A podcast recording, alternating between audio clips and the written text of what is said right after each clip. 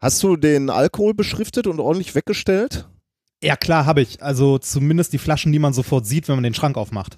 Äh, Was ist hier mit den nicht verwendeten Methan- und Wasserstoffpullen? Sind da hier diese, diese, diese Schutzkappen drauf? Ähm, ja, ja, schon. Also auf jeden Fall auf denen in der ersten Reihe. Ähm, was mit den Leitern und dem Gerümpel und äh, der großen Pumpe, die da hinten immer direkt vorm Notausgang steht? Ja, da habe ich diese Pappwand mit der aufgemalten Tür wieder davor gestellt. Äh, wenn die jetzt nicht zu nah rangehen, dürfte das nicht auffallen. Okay, Brandschutzbegehung 2019. Neues Jahr, neues Glück. If, if you if you base medicine on, on science, you cure people. If you base the design of planes on science, they fly. Um, if you base the design of rockets on science, they reach the moon. It works, bitches. Methodisch inkorrekt, Folge 135 vom 8.01.2018 direkt von der Brandschutzbegehung der Wissenschaften. Mit mir heute wieder mein Evakuierungshelfer Reinhard Remfort. Bitte folgen Sie mir hier entlang.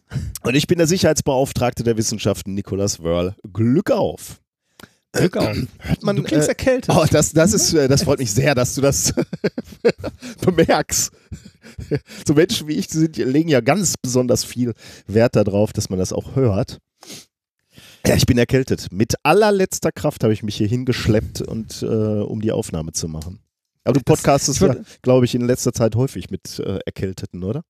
Äh, Ja, also äh, ich bin selber ja auch häufiger mal erkältet gewesen beim Podcast. Erinnerst du dich noch an, äh, an dieses Podcaster-Treffen in Wittenherdecke? Ich weiß gar nicht mehr, was oh, es ja. war von Martin. Oh, ja, ja, ja, genau. Aber das war extrem, ne? Du, äh, du, du, da hattest du null Stimme, kann man sagen. Ne? Du hast Ja. da wirklich nur, nur geröchelt. Also das kann man sich nicht vorstellen. So ist mir noch nie eine Erkältung auf die, auf die Stimme geschlagen. Äh, Mir schon häufiger, aber lustigerweise, also mir geht's dabei nicht schlecht. Ich bin nur äh, halt, also, ne, keine Luft. Also, ne, keine Stimme. Ich glaube, eine Stimme ist relativ robust. Ähm, das sind vermutlich die vielen Jahre in Heavy Metal Bands, äh, die ich gegen Lärm angeschrien habe.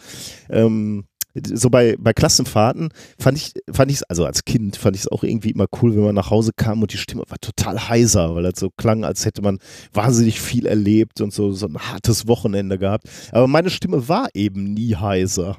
Äh, von allen meinen Freunden waren die immer total, ja, man hat an, denen angehört, was sie erlebt haben, aber bei mir, ich klang immer ganz normal. Deswegen, heute klinge ich schon sehr dramatisch erkältet. Ja, klingt schlimm.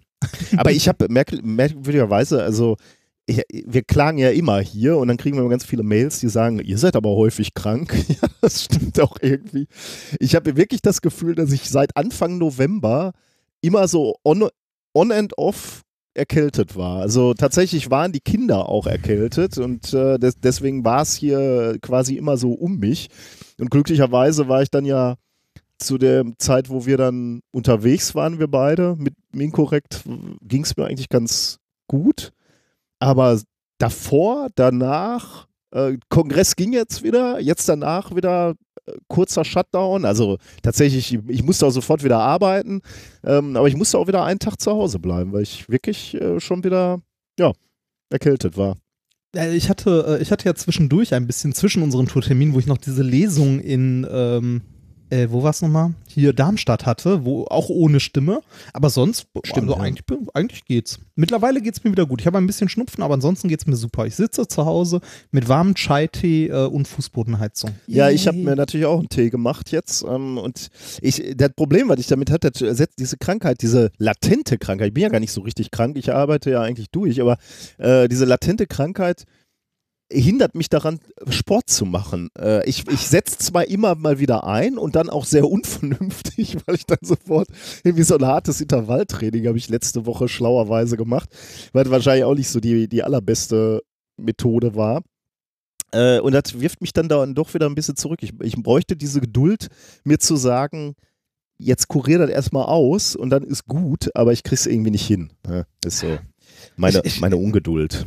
Ich kenne das Problem. Ich versuche seit Jahren Sport zu machen, aber immer ist diese, diese latente, Ja, da kann man nichts machen. äh, gar nichts. Nee, Das oder da bist du natürlich vernünftiger als ich. Du kurierst das erstmal ein paar Jahre aus. richtig. Deshalb habe ich um mir dann eine Playstation richtig- gekauft. Genau, um dann richtig. Ehrlich, du hast dir eine gekauft. Letztes Mal Ja, war es doch nur eine geliehen, ne? Achso, nee, mi- mittlerweile besitze ich eine. Mhm. Macht sehr viel Spaß. Ich habe zu Weihnachten auch noch ein Spiel geschenkt bekommen äh, und habe äh, viel zu viel Zeit in Horizon Zero Dawn versenkt. Oh, Also so- Ja, ja. Ja, Ja, ja. Ist, ist glaube ich, ein gutes Spiel, aber ich musste leider einsehen, dass ich keine Zeit dafür habe. Ich komme Ja. einfach nicht dazu. Ich habe hier geile Spiele liegen. Ähm, äh, Zelda Ich- beispielsweise, was ich immer mal spielen wollte, aber ich habe keine Zeit mehr zu spielen. Ich muss das einfach irgendwann mal akzeptieren.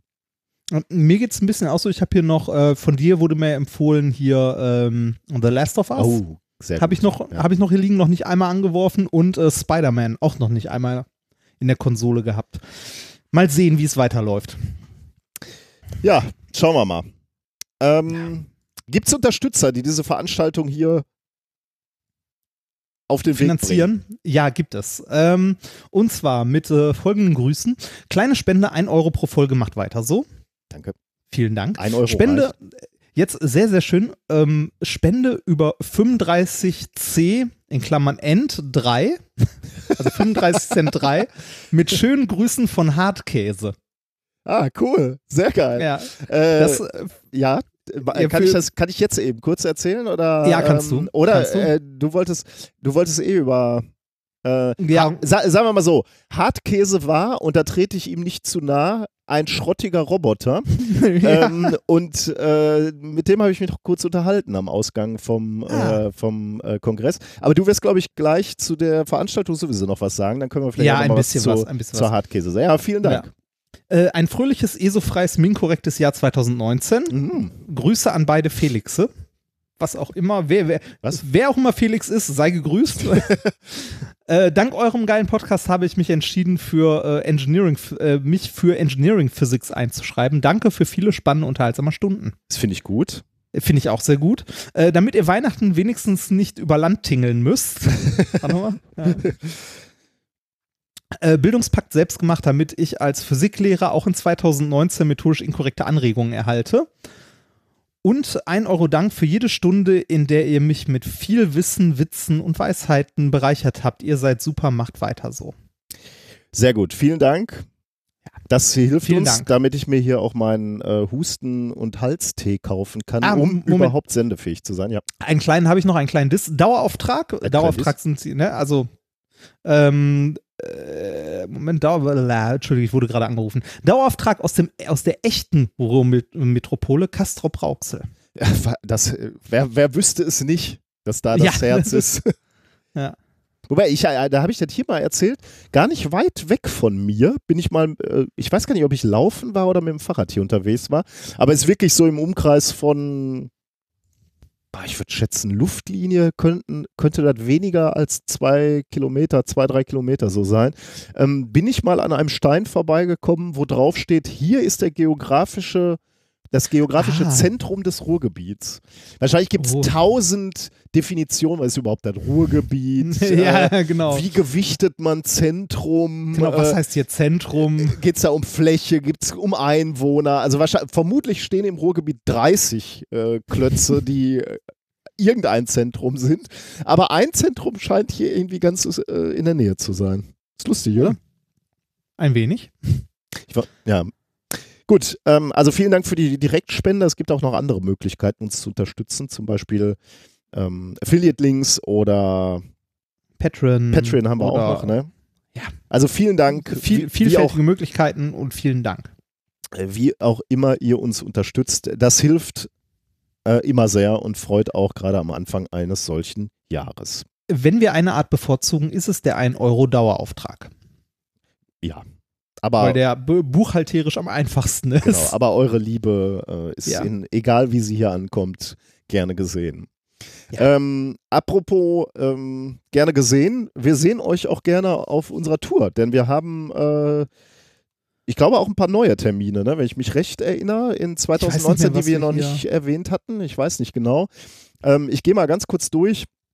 Wir starten nämlich jetzt bald wieder und ich freue mich schon richtig drauf. ich freue mich sagen, da auch ne? richtig drauf. Also wieder, Ja. wieder die Klamotten zu packen und mit dir wieder unterwegs zu sein. Irgendwie, ähm, Ich muss, ich muss ein bisschen schauen, dass das äh, jetzt Ende Januar äh, wird ja irgendwann der Termin für meine äh, Disputation sein, ja, hoffe ich. ja. Äh, ich hoffe, dass der da irgendwo hinpasst und der nicht mit anderen Terminen kollidiert.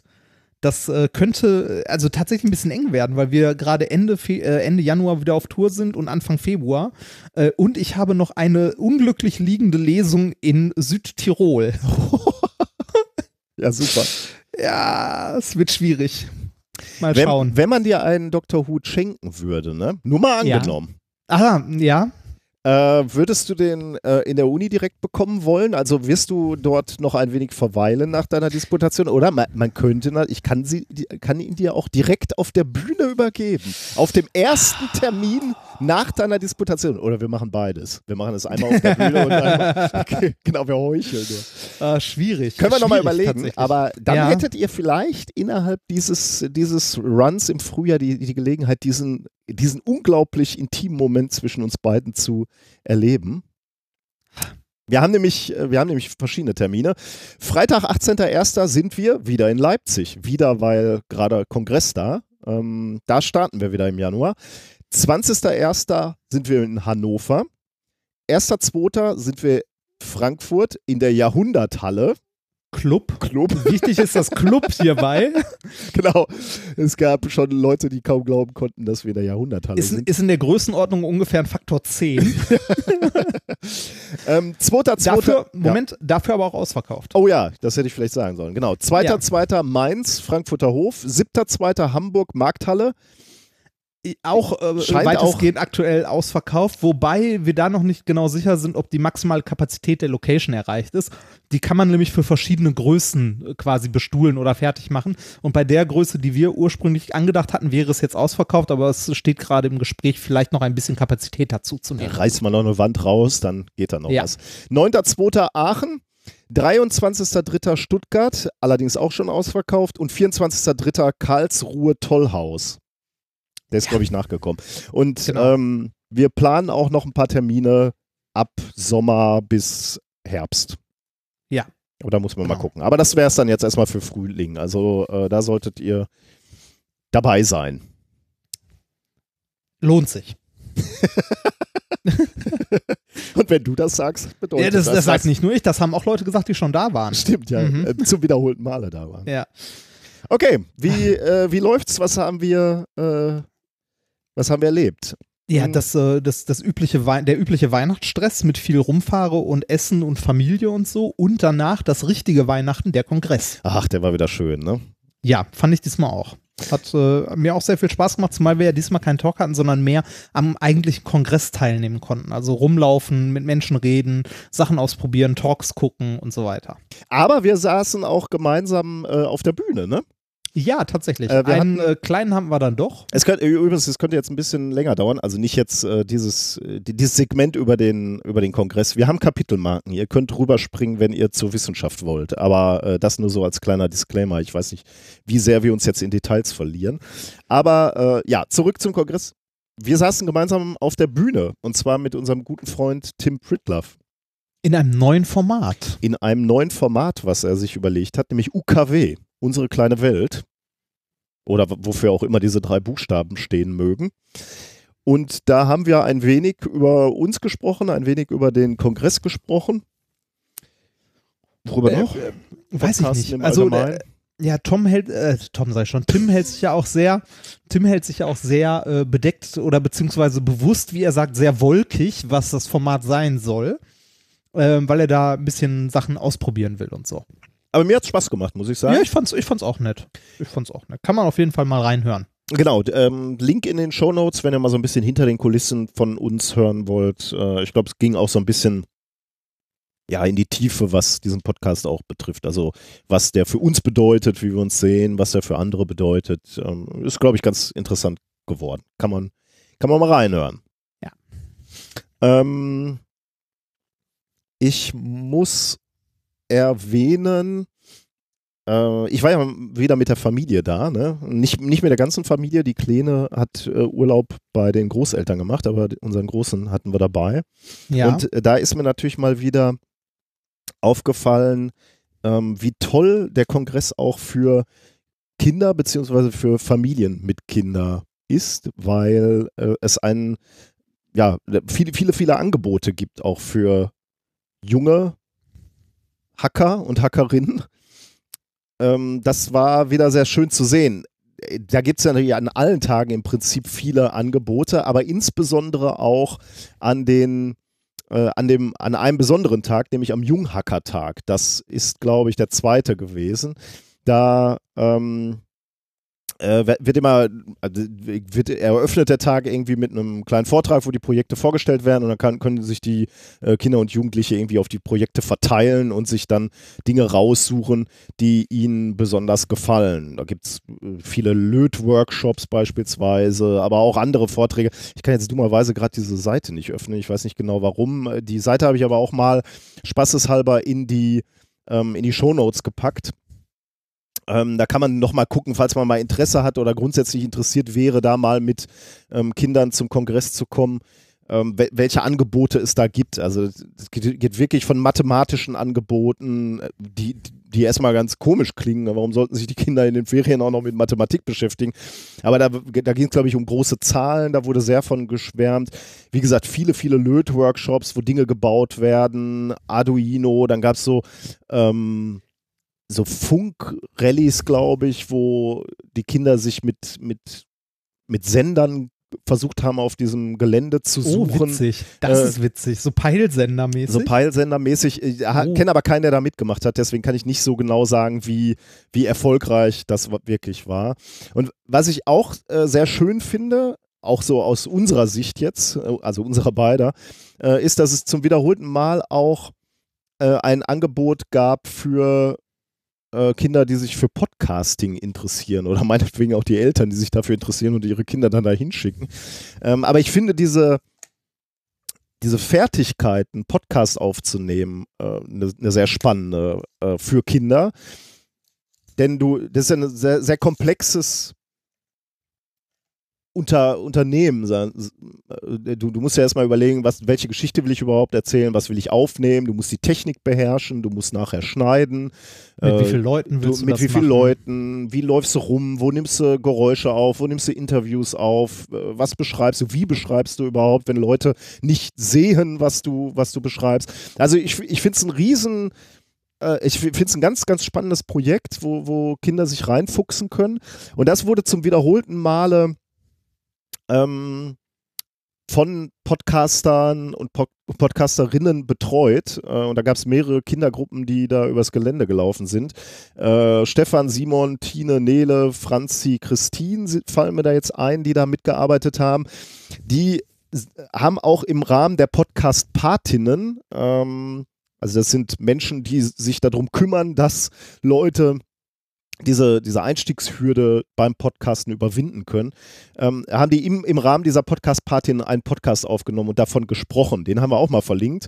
Äh, also wer sich dafür interessiert, wie mit Kindern Podcasts aufgezeichnet werden, die, äh, die können da gerne mal reinhören. Das ist auch sehr, sehr spannend. Ähm, und ich finde es einfach ganz toll zu sehen, wie die, wie die sich Zeit nehmen, um mit diesen Kindern dieses Projekt durchzuziehen, weil Kinder ja auch, ja, manchmal halt eine Aufmerksamkeitsspanne haben, die schon bisschen zu kurz ist eigentlich für Podcasts, aber dann äh, motivieren die dann eben dann doch ähm, äh, da mitzumachen und sich in, in diese ganze Technik und, und in diese ganzen, in diese ganzen Details reinzufuchsen. Und ich sehe da immer nur Kinder, die total begeistert sind. Und einen ganz kleinen Ausschnitt möchte ich mit ähm, äh, kurz mal anspielen, wirklich nur ein paar Sekunden, weil einer unserer Hörer, der kleine Ben, der hat da nämlich auch mitgemacht und äh, da habe ich einen kleinen Ausschnitt mitgebracht. Und ähm, die Spiegel, die reflektieren, das sind einmal Glaswürfel, die mit äh, halt festgemacht sind und die drehen sich halt und da sind halt noch halbe Disco-Kugeln, sage ich mal so dran. Genau. Und er ist halt, er bewegt sich halt auf sechs Beinen und hat halt so einen Kopf und ja, da erzählt er eben über den äh, über einen Roboter, der da äh, rumläuft. Der im Kreis läuft. Ja. Aber man muss jetzt natürlich auch, das ist jetzt kein fertiger äh, Podcaster geworden. Das ist natürlich auch, die haben nur begrenzt Zeit da, äh, laufen übers Gelände, nehmen, nehmen Töne auf, schneiden das Ganze. Das sind insgesamt, glaube ich, anderthalb Minuten geworden. Aus denen haben wir jetzt wiederum nur einen kurzen Ausschnitt gezeigt.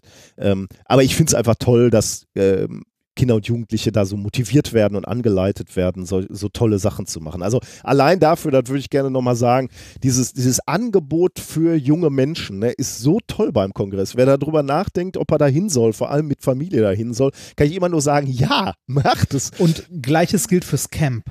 Ja, natürlich, genau. Wenn nicht sogar noch mehr. Also äh, zumindest so wie ich das Camp vor vier Jahren wahrgenommen habe, dass das für Familien irgendwie tatsächlich sogar noch geeigneter ist. Du hast Platz ohne Ende, du hast Sachen, also Angebote ohne Ende. Äh, jeder achtet irgendwie ein bisschen mit auf die Kids. Wir beide haben ja auch schon mal gesagt, ne, wir wären eigentlich viel, gerne viel früher in diesen Trog gefallen, ne? dieses ganze Kongress- ja. bzw. Club-Milieu, äh, da, da, dem wären wir viel lieber, viel früher ausgesetzt gewesen.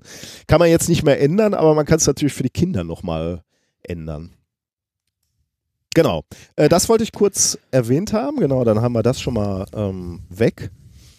Ähm, ich selber äh, habe ja, du hast schon richtig gesagt, wir hatten ein bisschen weniger zu tun diesmal. Deswegen habe ich mhm. die Zeit unter anderem auch genutzt, um mich mal so ein bisschen mehr ähm, auch in die in die Engelarbeit einzu Gliedern. Einzugliedern, genau.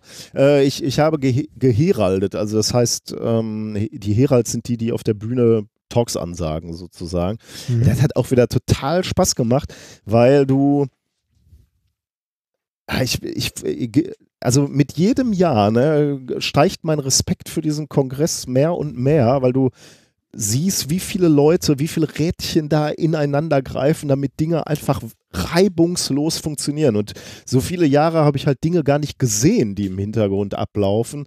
Und äh, bei dem Heralden ist es so ein bisschen so, da bist du ja ein Teil eines Teams. Du bist zwar derjenige, der auf der Bühne steht und Ansagen machst. Ich meine, das kenne ich aus dem wissenschaftlichen Umfeld natürlich auch, dass man irgendwo ähm, Chairman ist von einer Session, dann geht man da halt ja. halt hin und, und liest Chairman halt vor. bedeutet, genau, Chairman bedeutet eigentlich nur, dass man am Ende Fragen stellt, wenn niemand Fragen zu stellen hat. Oder? Ja, genau. Ja, also ich, ja. ich war halt auf Konferenz, da ist halt nichts. Du gehst in diesen Hörsaal als erstes rein und da kommt dann halt keiner und dann kommt mal irgendwann einer und sagt, ah, du bist der erste Sprecher, dann, dann sagst du den an und dann ist es dann.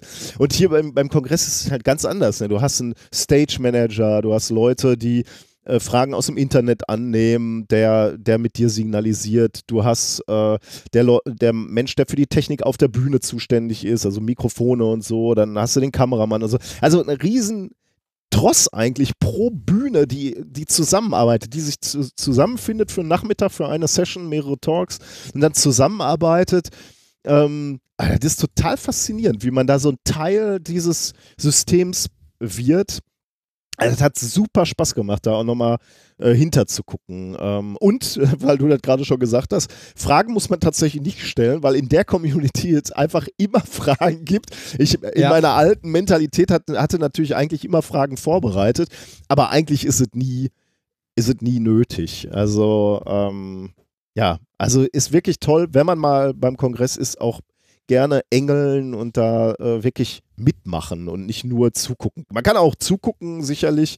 Ähm, ist halt auch spannend, sich da einfach mal reinzuwerfen und einfach mal nur zu genießen. Aber eigentlich so richtig die Faszination beginnt eigentlich erst damit, dass man da auch irgendwie mitmacht. Ich meine, wir haben ja auch äh, all die Jahre schon mit unserem Content irgendwie mitgemacht, aber auch diese, diese Arbeiten sind spannend. Ich meine, wer, wann war der, vor zwei Jahren oder so hatten wir ja auch mal die Gelegenheit, weil wir die ähm, die Closing Session gemacht hat, viel hinter die Kulissen zu schauen. Das war ja auch unglaublich ja. faszinierend. Ne? Ja, das stimmt. Ja. Ist nett. Ja, aber es ist was, äh, ich glaube, man, man langweilt sehr schnell, wenn man zu viel davon erzählt. Ja, natürlich. Äh, es. Ist, es, ist, es ist was, was man selber mal miterleben sollte. Also, Sollen wir trotzdem noch ein paar Vorträge empfehlen? Ja, das, das ist ja was anderes. Vorträge empfehlen ist ja was anderes als vom Kongress. Ja, ja, da hast du recht. Ja, ja. Ich wollte ja. auch nicht langweilen, aber ich musste Nein, meine Faszination... Ich, ich, habe auch, ich habe auch nicht gesagt, Nein, dass du gelangweilt hast. Ich wollte nur sagen, ja. Ähm, so. Must-See Talks. Ähm, sollen wir im schnellen Wechsel mal können, was können wir, sehr gern, können wir sehr gerne machen. Zu sehen auf media.ccc.de. Genau. Und natürlich verlinkt bei uns. Genau, äh, die Show, in den Shownotes findet ihr die Links. Äh, ich ja. muss dazu sagen, ich habe noch nicht äh, viele Talks gesehen. Ich habe die gesehen, wo, wo ich geheraldet habe. Und ähm, ich habe mir vorgenommen, jeden Abend hier zu Hause ein paar Vorträge zu schauen. Aber wie das so ist, das schafft man ja auch nicht immer. Und, ja, ähm, ich habe ein paar jetzt schon gesehen, aber auch noch nicht so viele. Also die, die ich jetzt empfehle, sind die, die ich gesehen habe und gut fand. Äh, aber es gibt sicherlich noch viel, viel mehr. Vielleicht erwähnt man in der nächsten Zeit äh, auf Twitter oder auch hier im Podcast dann nochmal ein paar, die noch äh, Nachzügler waren. Also nicht, ja, also da ist Ja. es eine sehr subjektive Aus, Auswahl. Äh, Introduction to Deep Learning von Toybi, äh, der, der macht diesen Nussschale-Podcast. Mhm. Äh, da habe ich reingeguckt, der hat mir sehr, sehr gut gefallen. Ähm, Den habe ich sogar live gesehen. und wie fandst du den? Ich fand den Also, gut. was sollst du jetzt auch sagen? Aber ich Ja, fand den insbesondere optisch gut. Ähm, der hatte ganz tolle Folien gemacht auch. Ja, der, der hat sich, äh, dem hat, äh, ich glaube, er sagt auch, ihm hat jemand noch dabei geholfen. Der hat sich an dem, ähm, an dem Design des Kongresses orientiert. Ja, ja, genau, also genau. äh, Ja. Also man, man, also es sieht aus, als ob die Folien vom, Ko also vom Kongressteam gemacht worden ja, genau. wären. Ja.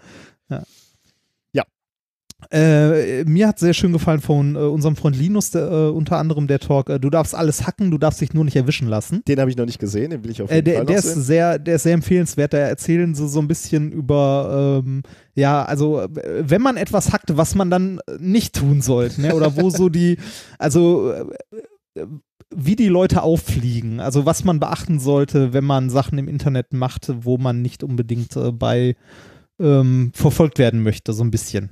Oder, ne? Also, ja. Ähm, was ich gut fand, war The Mars Rover Onboard Computer. How Curiosity's Onboard Computer Works and what you can learn from how it was designed von Break the System. Äh, ein sehr schöner Vortrag, den ich vor Ort schon gesehen habe. Ähm, ganz tolle, also der Vortrag ist super, aber ganz tolle Bilder auch nochmal vom Mars, die ich noch nicht gesehen habe. Ich dachte, ich hätte alle Bilder vom Mars gesehen, aber bei Weitem nicht. Ich schmelze ja schon dahin, wenn ich, äh, wenn ich Fotos von der Marsoberfläche sehe und da waren einfach ganz, ganz tolle drin. Aber es geht eben auch über den Computer, wie er designt ist. Ganz spannend. Äh, Ein zweiter Talk, den ich noch gesehen habe, den ich sehr gut fand, war äh, von Starbucks. Ähm, der macht ja immer die, äh, also von Starbucks, nicht Starbucks, Starbucks, äh, der macht ja immer die, äh, die Biometrie-Hacks. Mhm. So, Ja. ne? Also äh, von irgendwie Retina, äh, Fingerabdruck und so weiter. Äh, dieses Jahr hat er sich beschäftigt mit Venenscanner. Ähm, ne? Also von jedem Mensch das Venenmuster so in der Hand und so ist ja relativ einzigartig. Ist das das, wo, Und- wo in Filmen immer die Menschen Hände auf irgendwelche Oberflächen legen? ja, genau, genau. Ja, genau, genau. Ist dir das schon mal in der Wirklichkeit begegnet eigentlich? Nee, äh, das liegt aber auch daran, er hat das gesagt, äh, also sagte Starbuck auch, dass man den Dingern eigentlich relativ selten begegnet, weil die doch äh, eigentlich nur da zum Einsatz kommen, wo so höchste Sicherheitsstufe Ah. ähm, halt vonnöten ist, irgendwie so Kernkraftwerkmäßig. Und warum? Also weil die so die teuer Richtung. sind oder weil die. Äh, ja, die sind wohl recht teuer und es gibt wohl auch nicht so viele Hersteller von den Dingern. Hm. Ähm, also es ist schon schwer, an die Hardware ranzukommen. Er sagte schon, wenn jemand so ein Ding mal hat, äh, er hätte Interesse. so ähm, äh, erstaunlich war es dann doch, also er, der hat mit äh, mehreren Herstellern sich auch unterhalten oder äh, also die haben sich mit mehreren Herstellern unterhalten. Ist auch eine Bachelorarbeit bei rausgefallen bei der ganzen Geschichte. Ui. Fand ich auch super. Ähm, einer der Hersteller, ich weiß nicht mehr welches war, war sehr offen und hat sich sehr dafür interessiert und ist auch mit bei denen vorbeigekommen mit dem Gerät und hat sich mit denen unterhalten, während der andere Hersteller eher so, nee, will ich nicht, geht weg. äh, aber natürlich haben sie es, äh, haben sie es geschafft, äh, das zu zeigen, also dass man das sehr leicht überwinden kann sogar. Äh, mit einer Wachshand und einem Ausdruck aus einem, äh, aus einem Laserdrucker. Es war erschreckend mal wieder. Es war auch sehr lustig, weil die es live auf der Bühne vorgeführt haben und das erst nicht funktioniert hat. Ja. Ja. Ähm, äh, lag aber wahrscheinlich daran, dass sie äh, den, äh, den Scanner, den sie dabei hatten, vor sich auf dem Tisch liegen hatten und über denen natürlich fette Scheinwerfer waren, die auch äh, einen gewissen Anteil Ah, an okay. Infrarot, Ja, äh, ja, ja. also ne, Licht, also Wärme, schlicht und einfach, was dann den äh, Sensor überstrahlt. Unterm Tisch hat es dann funktioniert. also, der, der Talk ist sehr witzig und sehr sehenswert. Ähm, ich fand sehr gut archäologische Studien im Datenmüll. Welche Daten speichert Amazon über uns? Äh, von Letty und Katharina Nokun, also Katascha. Äh, der hat mir ganz gut gefallen. Da haben sie die Daten, die Katharina generiert hat, sozusagen, als Userin von Amazon, haben sie dann mal analysiert und sich angeguckt, wie denn diese Daten interpretiert werden können und was du da quasi über dich äh, äh, preisgibst, ohne es zu wollen.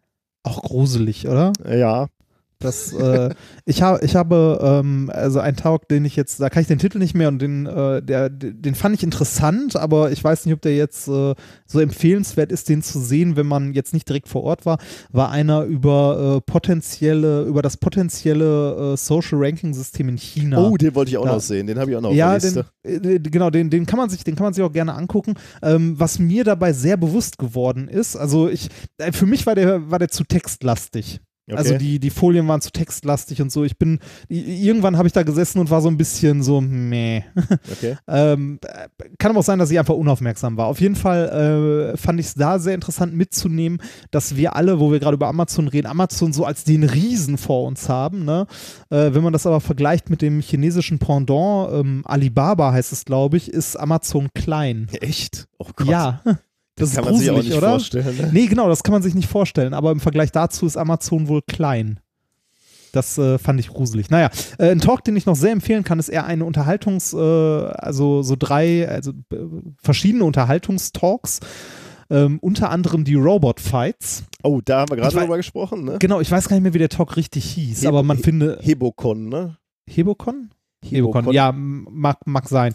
Ähm, auf jeden Fall äh, Roboter-Fights, also es ging darum, äh, dass Leute innerhalb kürzester Zeit unter gewissen Rahmenbedingungen shitty Robots gebaut haben, die dann gegeneinander kämpfen durften. Unter anderem war einer dieser Roboter Hartkäse. Ja, mit Hartkäse hatte ich mich nachher un- unterhalten oder mit Team Hartkäse. Ähm, Ja. und, und wenn ich das richtig verstanden hatte, die haben irgendwie am Nachmittag oder am frühen Nachmittag war ein Vortrag, wo ihnen erzählt wurde, was gebaut werden soll oder wie oder wie die Regeln sind.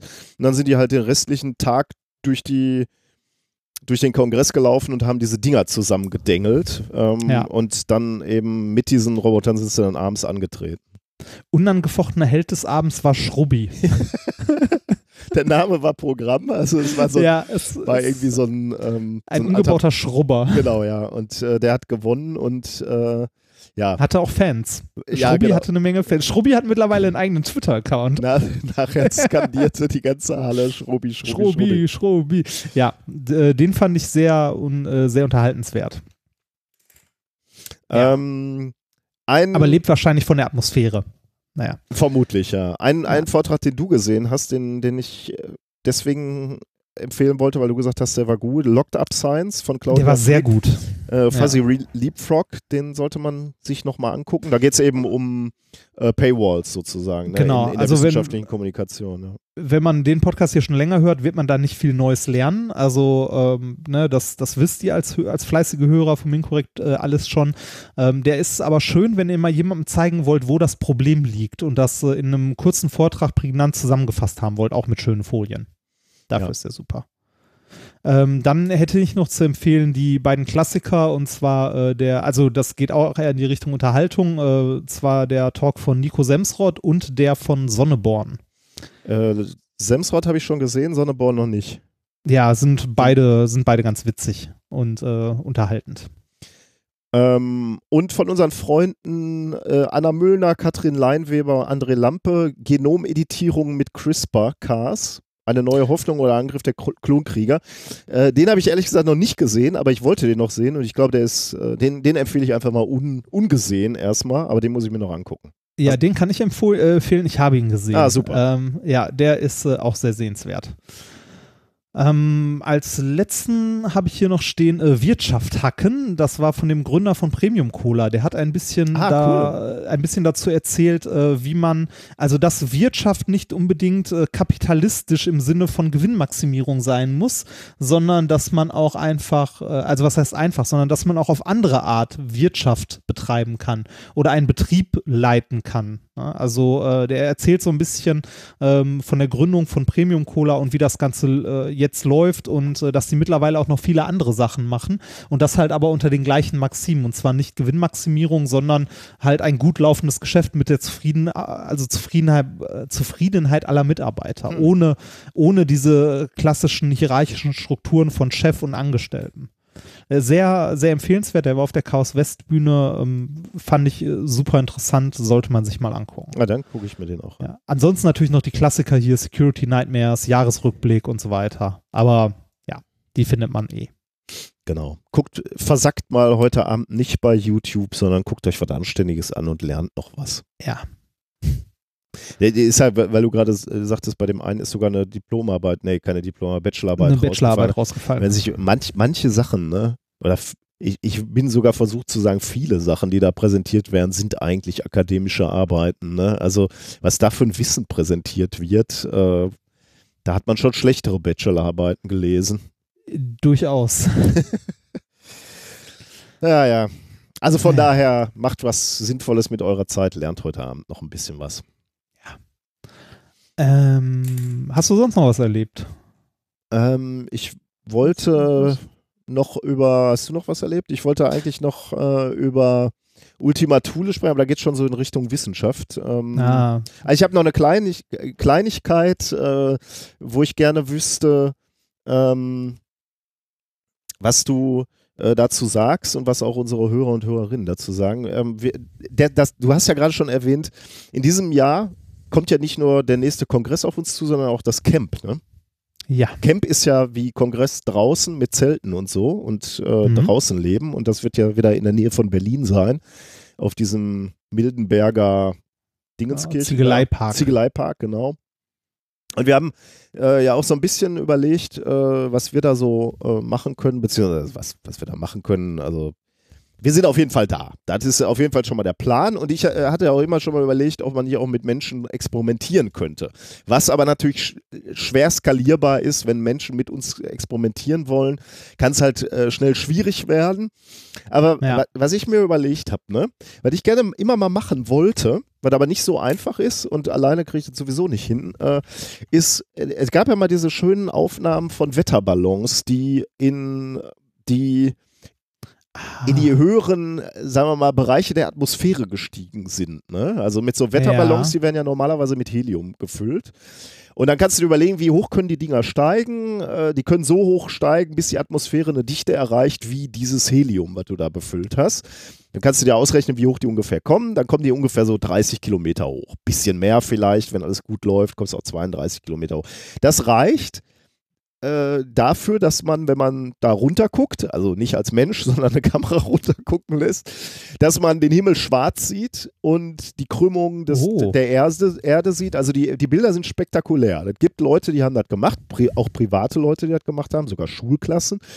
Ähm, aber es ist noch nicht so, es ist nicht so trivial. Ne? Da, muss, da muss ein paar Sachen müssen da für realisiert werden. Also du brauchst einfach mal Leute, die sich darum kümmern, welchen Ballon brauchst du da. Ne? Natürlich kannst du einen Wetterballon kaufen, das kostet wahrscheinlich 1000 Euro oder so, aber man kann sich ja mal überlegen. Geht das nicht auch billiger?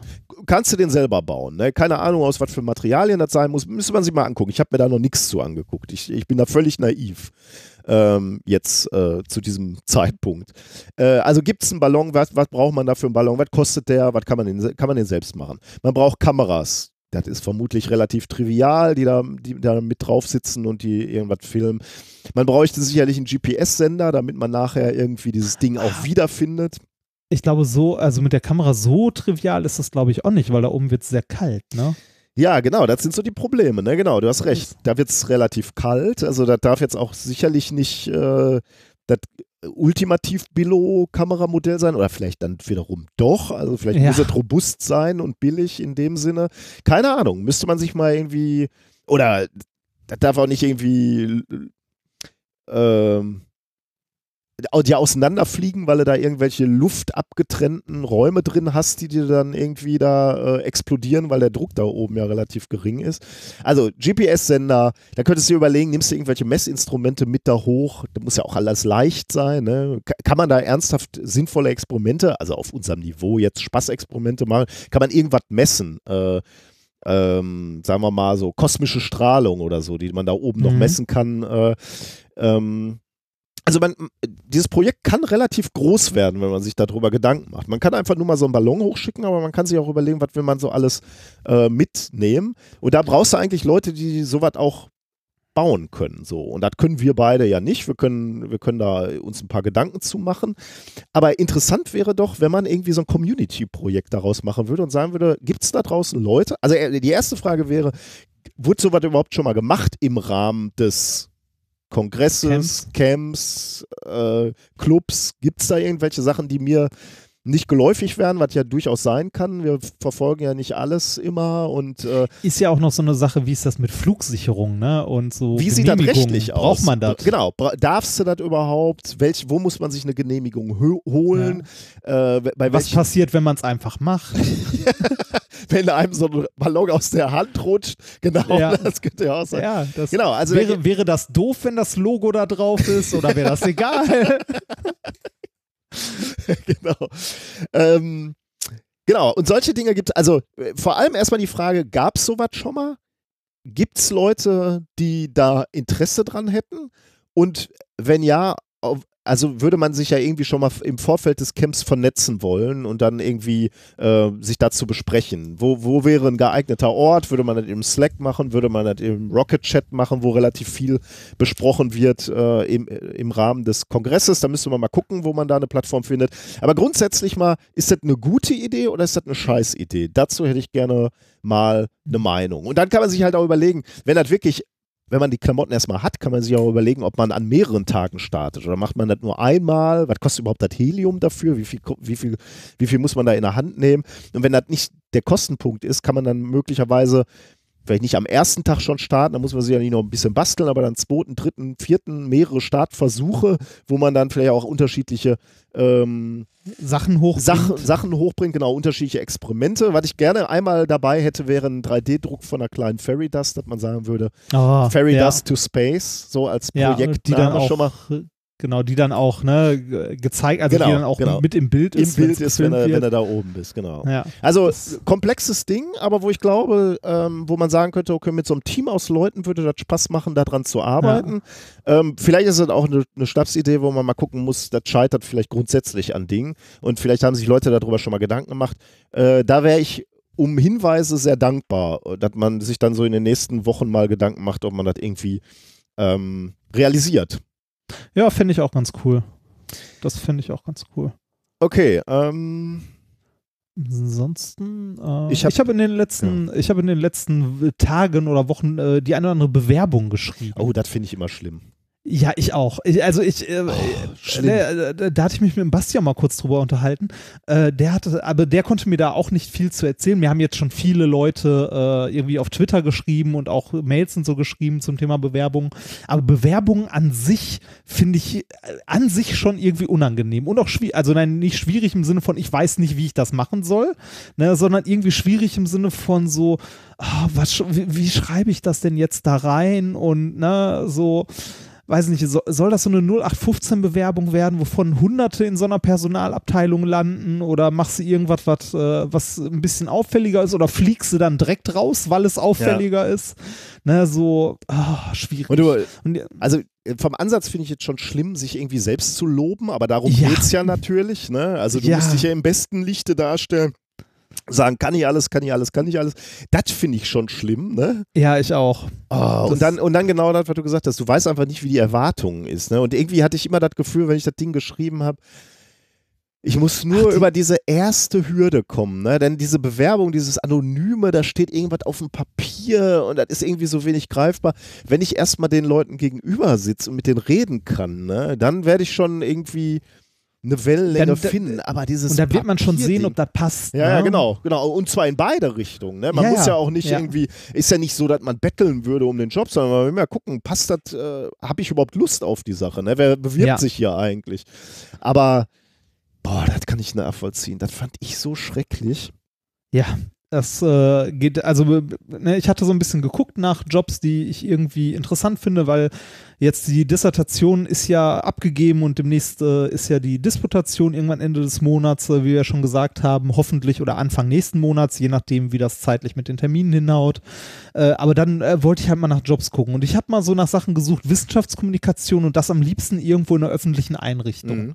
Na, so Uni oder so. Und hab da jetzt irgendwie, weiß ich nicht, an der Uni Hamburg gab es eine Stelle, in Düsseldorf gab es was, äh, in Köln, also so ein bisschen mal so quer rumgeguckt und hab hier echt Und einen das Tag ist, damit äh, verbracht. sorry, äh, das war, ist Ja. dann alles Wissenschaftskommunikation oder wie, Ja. äh, welche? das sind okay. Verwaltungsstellen, äh, also es sind alles Stellen in der Verwaltung äh, zum Thema Wissenschaftskommunikation, beziehungsweise in Düsseldorf ist es zum Beispiel die, äh, ja, die Erstellung und Betreuung einer Bürgeruniversität. Oh, was, spannend, ich, ja. was ich auch sehr spannend und Ja. sehr cool fände. Mhm. Ne? Also so ein Projekt mal anzufangen und ja, auf jeden Fall ähm, alles so in dem Bereich und habe dann überlegt, so, was schreibst du denn jetzt in deinen Lebenslauf? Ne? Also, wie, wie soll denn so ein Lebenslauf überhaupt aussehen?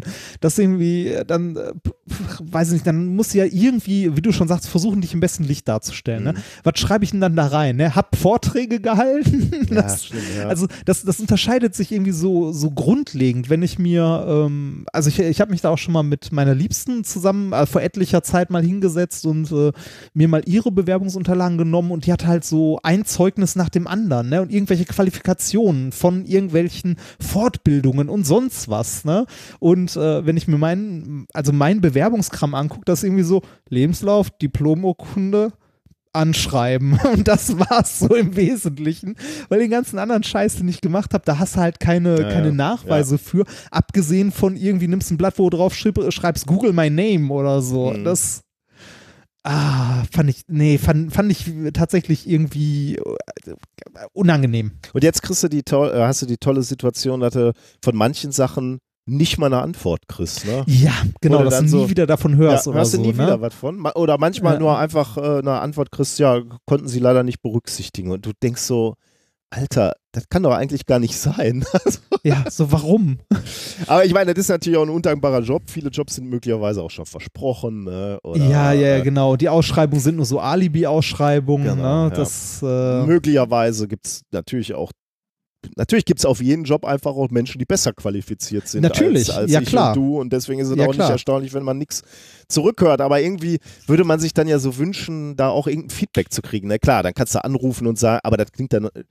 Ich habe es ehrlich gesagt nicht gemacht. Ja, kann, kann, kann man sicherlich machen, anrufen und sagen, warum bin ich eigentlich nicht berücksichtigt worden. Klingt aber auch so ein bisschen wie schlechter Verlierer irgendwie. Nein, wahrscheinlich sollte man das nicht so sehen. Wahrscheinlich sollte man das wirklich sagen, so, sag doch mal, was war das Problem? Und dann sagen die, ja, zehn Rechtschreibfehler im Anschreiben, dann kannst du halt besser werden. Oder die sagen dir halt, ja, da gab es einfach zwei, drei, die besser waren. Ja, ja, ich finde es Ja. auch schlimm. Also Bewerbung finde ich auch schlimm.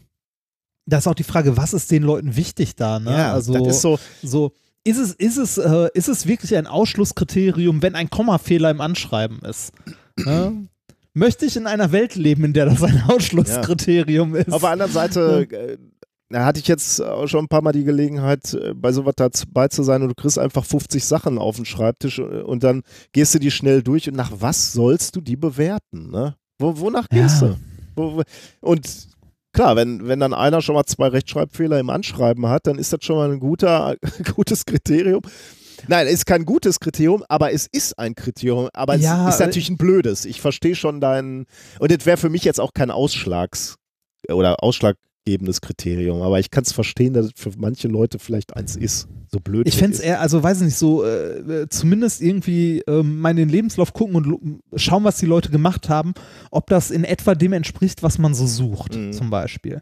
Fände ich eine eine sinnvolle Herangehensweise. Äh, die Frage ist aber natürlich, wie viele Bewerbungen landen da, ne? Mhm. Aus so einer Stelle. Naja. Ja, und das finde ich, Ich- halt auch immer so blöd, ne? Weil du weißt bei der Bewerbung halt nicht, wer die liest und wer dann die Entscheidung trifft. Weil man, man könnte ja wirklich so die Strategie dann nehmen, die kriegen 99% konservative 0815 Bewerbung. Und Ja. wenn das die richtige Person ist, könntest du natürlich dadurch glänzen, dass du so ein bisschen ausgefallen ist. Könntest ja, eine, weiß ich nicht, ein Video hinschicken oder was auch immer, ne? Jetzt nur mal so gesponnen, so. Kannst von äh, eine, eine Autogrammkarte von unserer Tour. Genau, ja, genau. Also Genau. das gibt sicherlich Ja. Jobs, wo es funktionieren würde. Ne? Ja, ja, du das weißt aber auch. nicht, wer da sitzt. Das heißt, du schreibst eine Bewerbung, wo du den Rezipienten nicht kennst, was immer, glaube ich, dazu führt, dass du eher zu konservativ, zu langweilig, zu angepasst das Ding schreibst. Möglicherweise du nicht, aber bei mir würde das dazu führen. Äh, und das macht es halt so, ah, und dann, dann kriegst du eine Absage oder kriegst nicht mal eine Absage und denkst so, ah, hätte ich mal was riskiert. Hätte ich einfach mal äh, Ja, kann aber, kann aber auch andersrum gehen. Ne? Also ich habe jetzt, das, das, was ich jetzt geschrieben habe, ähm, habe ich wen, also ich habe versucht, das weniger konservativ zu schreiben. Mhm. Ne? Ähm, weiß ich nicht, mit an irgendeiner Stelle steht sowas drin wie, ich hatte eigentlich nie vor, in der Wissenschaftskommunikation zu landen und bin da so reingerutscht. Ne? Irgendwie so sowas wie, äh, dauert zu lang, das hier zu erklären, aber erzähle ich gerne beim Bewerbungsgespräch bei einem Kaffee oder so. Mhm. Ähm, die, das kann aber natürlich auch zu hart sein, ne? dass dann Leute sagen, ah, ja, Unverschämtheit, weg. Ja. Ne? Also, Ja, ja, wie du es machst, machst du es falsch. ja genau, ne? das ist irgendwie so das, das Undankbare da dran, ne? dass er irgendwie nicht Ja. weiß. Ähm, Ja. Also äh, das Einzige, was man irgendwie, äh, was dann vielleicht noch geht, ist sich auf irgendwas festzulegen, irgendwas, was man, wo man sagt, so, so, das ist meine Art, mich zu bewerben, so oder dann halt nicht, äh, damit man halt äh, das dann äh, jetzt nicht über Masse regelt, aber damit man nicht für jede Bewerbung, die man macht, da irgendwie einen halben Tag Arbeit reinsteckt. Ja, das kannst du ja auch nicht. Ne? Also Nee, du, das- nat- das- natürlich solltest du das irgendwie ein bisschen person, also an, an die jeweilige Stelle dann anpassen, aber Ein Stück weit, aber nicht äh, jedes Mal einen neuen Text schreiben, da bist du ja doof bei. ja. Ja, naja, ja, war auf jeden Fall für mich ein neues Erlebnis, sowas mal zu tun, weil ich das bisher noch nie so, so getan habe. Mal schauen, was dabei so rumkommt. Ansonsten muss ich noch ein Buch schreiben. Tja, ich äh, war auch nur einmal in einer Phase, ähm, habe ich mal Bewerbungen rausgeschickt. Die, die, den ersten Job, also der erste Job neben der, also du ja auch, ne? Der erste Job nach der Uni, der, wir, da wurden wir ja quasi von der Uni weggeholt von den Leuten. Ja. Ähm, wo, also eine Bewerbung habe ich da aber auch nicht geschrieben. Ja, ja, das meine ich. Das- ich ich ja. eben auch nicht. Ne? Also da, da hat Ja. man auf der Konferenz, hatte ich mit demjenigen gequatscht und dann hat man gesagt, du musst bei mir anfangen. Und dann habe ich halt dann bei ihm angefangen, weil der auch wirklich gut passte. Aber ähm, ja, äh, der, der, deswegen hat man solche Skills nie gelernt. Und ich bin auch ein bisschen traurig. Der, so richtig, dass man mal eine Latte an Bewerbungsgesprächen gehabt hätte, kann ich halt nicht sagen. Ne? Und irgendwie finde ich das auch ein bisschen traurig. Ich hätte das gerne mich mal da so in dem persönlichen Gespräch und der persönlichen Vorstellung gestellt. Ist ja so ein bisschen so wie ähm, Speeddating irgendwie. Du hast ein paar Minuten oder vielleicht auch Ja, wenige Stunden, um, um deinen Punkt rüberzubringen oder dich zu präsentieren. Und irgendwie finde ich das eine interessante Situation, aber ich hatte irgendwie in meinem Leben nie die Gelegenheit, das wirklich zu tun. Äh, Ich hatte das nur bei so einem, bei einem Nebenjob mal, den ich während der Uni gemacht habe. Da hatte ich mal ein Bewerbungsgespräch. Äh, das war aber auch eher so, so ein, äh, ich glaube im Nachhinein, äh, es ist egal. Also, ne, wenn dir da nicht unangenehm aufgefallen ist, war es okay. ähm, also, so richtige Bewerbungsgespräche hatte ich aber auch noch nicht. Ähm, das liegt aber daran, jetzt nicht, ähm, dass, äh, dass wir so händeringend gesucht werden oder so, sondern dass wir, also zumindest bei mir so und äh, beim Basti war es auch so, als ich mich mit ihm darüber unterhalten habe, dass man eher so in Sachen so reingerutscht ist, so dass man gar nicht beabsichtigt hatte und dann irgendwie doch da gelandet ist. Ja, So, reinrutschen naja. klingt natürlich immer so, äh, so als würde man Klüngel? einfach, ja, genau, also man, trottet einfach nur dahin, wo gerade eine Tür aufgeht, aber das Nee, würde ich das- jetzt das halt, nicht. äh, das würde ich jetzt, äh, würde ich jetzt bei dir nicht so sagen, ne? Das, äh, also, äh, Nee, aber äh, guck mal, ich habe ich hab zum Beispiel, ich habe nie geplant, mal ein Buch zu schreiben. Mhm. Ne? Und äh, das hat mich halt auch eine Zeit lang über Wasser gehalten, irgendwie. Oder Vorträge zu halten oder irgendwie äh, halt mit Science Slams durch die Gegend zu touren. Das hatte ich nie geplant. mh. Äh, aber es hat mich, also ich habe dabei Skills entwickelt, von denen ich vorher nicht gedacht hätte, dass ich sie habe. Ähm, die jetzt aber auch schwer irgendwie zu, kommuniz also zu kommunizieren sind, wenn man die irgendwo ne, einem potenziellen Arbeitgeber präsentieren möchte.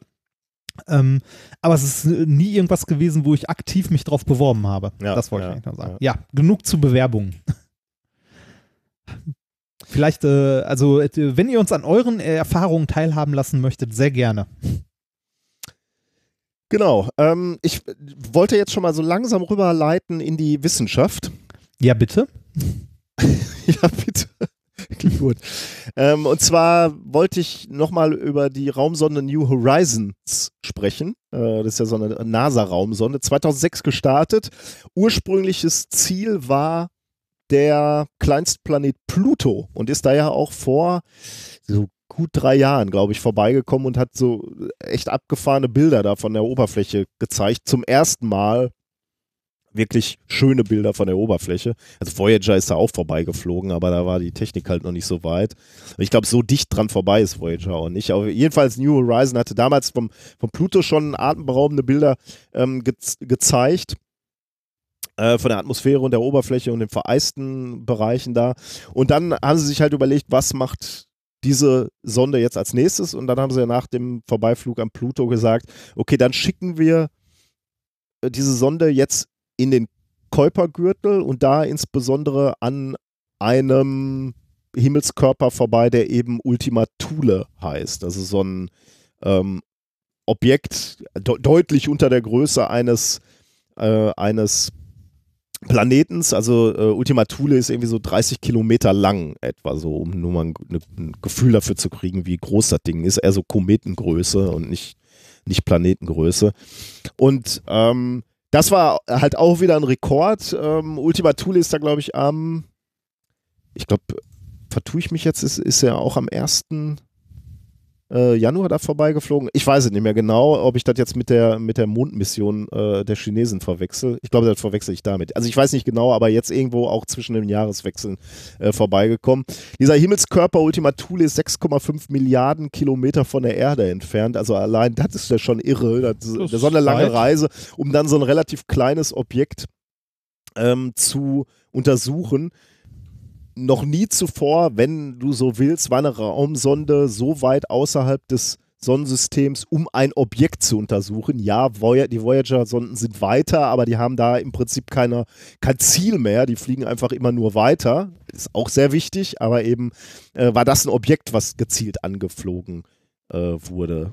Ultima Thule hat eine Umlaufzeit um die Sonne von fast 300 Jahren, 293 Jahren. Das finde ich auch ziemlich abgefahren. Und Ultima Thule war zum, zu dem Zeitpunkt, wo New Horizon gestartet ist, 2006, noch gar nicht bekannt, noch gar nicht entdeckt.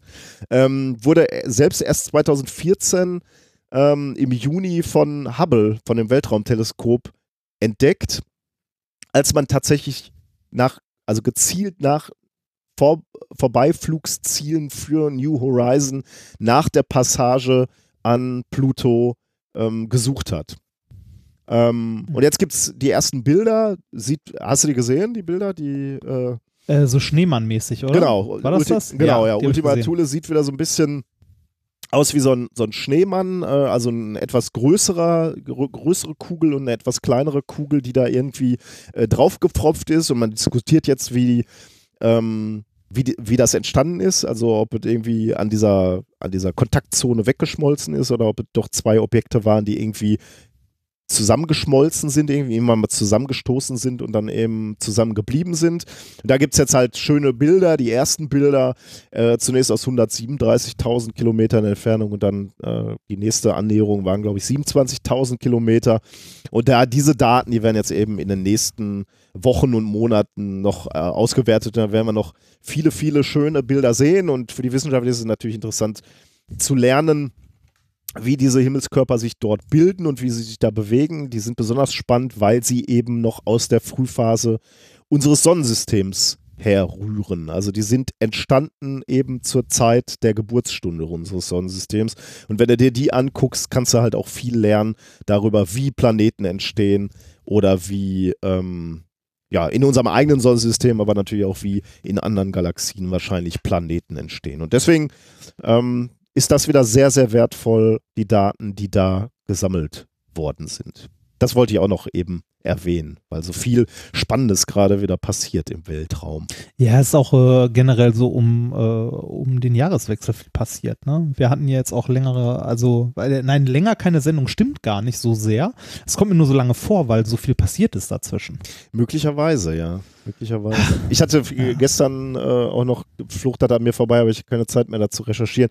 Elon Musk und sein ähm, SpaceX, die haben auch wieder so eine Rakete, zumindest schon mal auf die Startrampe verfrachtet und gestellt, oh, das ich gleich die so eine, so eine Kapsel auch trägt, wo später dann äh, Menschen transportiert werden sollen. Und da gab es dann auch schon den Passagiertunnel, der angedockt wurde. Okay. Ähm, also wo, wo dann die potenziellen Kunden oder Astronauten dann eben über den Tunnel in die Kapsel oben auf der Rakete einsteigen würden. Äh, und in diesem Gang ähm, wurde auch äh, ein Bild von innerhalb des Ganges gezeigt und vor der Kapsel, also wenn du die Kapsel betreten würdest, stand so ein Schild wie bei so ähm, Achterbahnfahrten. You have to be this tall to ride, to, to uh, wie, wie, steht das immer drauf? To do this right oder ich weiß nicht, wie drauf steht, aber dieses Schild stand da eben auch drauf mit so einer Angabe, wie, du, wie groß du sein musst, um mitfliegen zu können. Da habe ich sehr gelacht, muss ich sagen. Ich finde so, so Kleinigkeiten ja immer witzig. Ja, und das macht er natürlich ähm, Gut. fantastisch. Ne? Also der, ja. er, er hat halt auch, er ist schon auch witzig, muss ich sagen. Ja. Ja, spannend. Genau, dann sind wir eigentlich mit dem Vorgeplänkel soweit. durch, Kommt glaube ich. zur Wissenschaft. Genau, wir kommen noch, noch eben zu den Kommentaren. Ähm, die Kommentare leiten Ah, aber auch ganz ja. gut über zu dem, was wir nachher zeigen. Ähm, ich habe aber nur ganz äh, zwei ganz, ganz kurze. Ähm, waren wieder viele schöne im Blog dabei, aber viele haben dann die Themen dann auch irgendwann nicht mehr. Ich will jetzt auch nicht ewig beispielsweise über Politik, also wir hatten ja über unsere Partei gesprochen, aber da haben wir letztes Mal schon drüber gesprochen. Das, so Themen kann man ja auch nicht ewig ziehen. Äh, deswegen äh, nur zwei Kommentare die, äh, zu der Sprudelflasche, beziehungsweise zu dem Experiment, was wir ähm, gemacht hatten. Wir hatten ja ähm, CO2 über eine Flamme gegossen, um Ja, sie zu erlöschen. Und da hattest du, glaube ich, die Frage gestellt, ob das wohl auch mit einer Sprudelflasche gehen würde. Oder genau, einfach ein Glas, ein Glas Glas Mineralwasser, also mit einem Sprudel stehen lassen eine ganze Zeit lang, äh, bis sich das da der obere Teil des Glases mit CO2 gefüllt hat und dann mal vorsichtig kippen. Genau. Und da haben uns einige, Jochen und Jonathan zum Beispiel, die haben uns geschrieben, dass sie genau das Experiment gemacht haben. Halbe, halbvolle Sprudelflasche, kurz geschüttelt ähm, und dann, ähm, dann, dann war, war so viel CO2 äh, frei geworden, dass sie damit äh, mindestens eine, Jonathan schreibt auch zwei Kerzen, äh, löschen konnten. Also scheint zu funktionieren. Also ein schöner Trick, den man, glaube ich, auch nochmal in der Form dann beim, bei der Party zeigen kann. Genau. Das war es eigentlich. Dann kommen wir zu den Themen der heutigen Woche. Ah. Und die wären? Wir haben das erste Thema heißt Shang-Chi 4. Es ist chinesisch und es geht um den Mond, nehme ich an. Genau. äh, Thema Nummer zwei, sind wir nicht alle ein wenig Cyclops? Thema Nummer drei ist Photosynthese 2.0. Und Thema vier heißt Sterntaler. Wir haben auch wieder ein Experiment und ich habe einfach die Sachen stehen lassen, die ich hier vom letzten Mal noch hatte. Also die Kerze steht hier immer noch, Streichhölzer stehen hier immer noch und ein Kupferdraht habe ich noch dazugelegt. Ein etwas Oh. stärkerer, so vielleicht einen Ah, halben dann, Millimeter Durchmesser oder so. Ähm, dann weiß ich sogar, um welches Experiment es sich handelt. je dicker, desto besser, dann könnt ihr da Ja. mitmachen. Ja, dazu haben wir noch ein kleines Shiner-Gadget, äh, das uns äh, diesmal auch von einem Hörer gespendet wurde. Und zwar beim Kongress übergeben. Ich bin gespannt. Das äh, ansonsten noch schlechte Musik und äh, Oh ja. Oh ja, oh ja, oh ja. ja, das war's, ne? Ich glaube ja. Das übliche Paket. Genau. Fangen wir mal an mit Thema Nummer eins, ähm, was ich genannt habe, oder beziehungsweise es äh, nennt sich selber so, weil es nämlich genau, wie du gerade gesagt hast, der, ähm, der Mondlander ist, der Chinesen. Es ist nämlich diesmal kein, kein echtes Paper, aber ich wollte trotzdem darüber schreiben oder berichten, nicht schreiben, berichten. Und dann ist es irgendwann so lang geworden, dass ich dachte, komm, ist egal, dann mache ich daraus eben das erste Thema äh, weil ich auch mit dir darüber noch aus, aus verschiedenen Gründen noch ein bisschen sprechen möchte. Also wissenschaftlich gibt es da jetzt noch nicht so viel zu, zu sagen, aber was, Das ist das, auf jeden Fall interessant. was da gerade so strategisch ist. auch passiert, finde ich ganz Ja. interessant. Also der, der La Länder, der, der Mondländer der Chinesen heißt Shang-Jie 4, glaube ich. Also ich glaube, so spricht man es aus. Äh, ich bin gerne bereit, da Korrekturen für an, anzunehmen, aber müsste eigentlich, glaube ich, irgendwie so ausgesprochen werden. Und am 3. Januar setzte der laut der chinesischen Weltraumbehörde CNSA auf dem Mond auf, und zwar um 3.26 Uhr unserer Zeit, also früh morgens. Äh, der Name stammt von der chinesischen Mondgöttin. Ich glaube, das habe ich schon mal gesagt, weil es ist ja, wie gesagt, der vierte Länder und ähm, ich glaube, als der dritte da war oder der zweite, da haben wir da schon mal drüber gesprochen. Und es ist eben nicht nur ein Länder, sie sind da nicht nur gelandet, sondern sie haben auch gleich noch einen Rover mitgenommen, der auch mittlerweile ähm, von der ja, von der Mondlandefähre oder von, dem, von der Kapsel sozusagen runtergerollt ist und sich auch schon auf der Oberfläche des Mondes befindet. Und zwar sind die sehr planmäßig gelandet ähm, im von Kramar-Krater.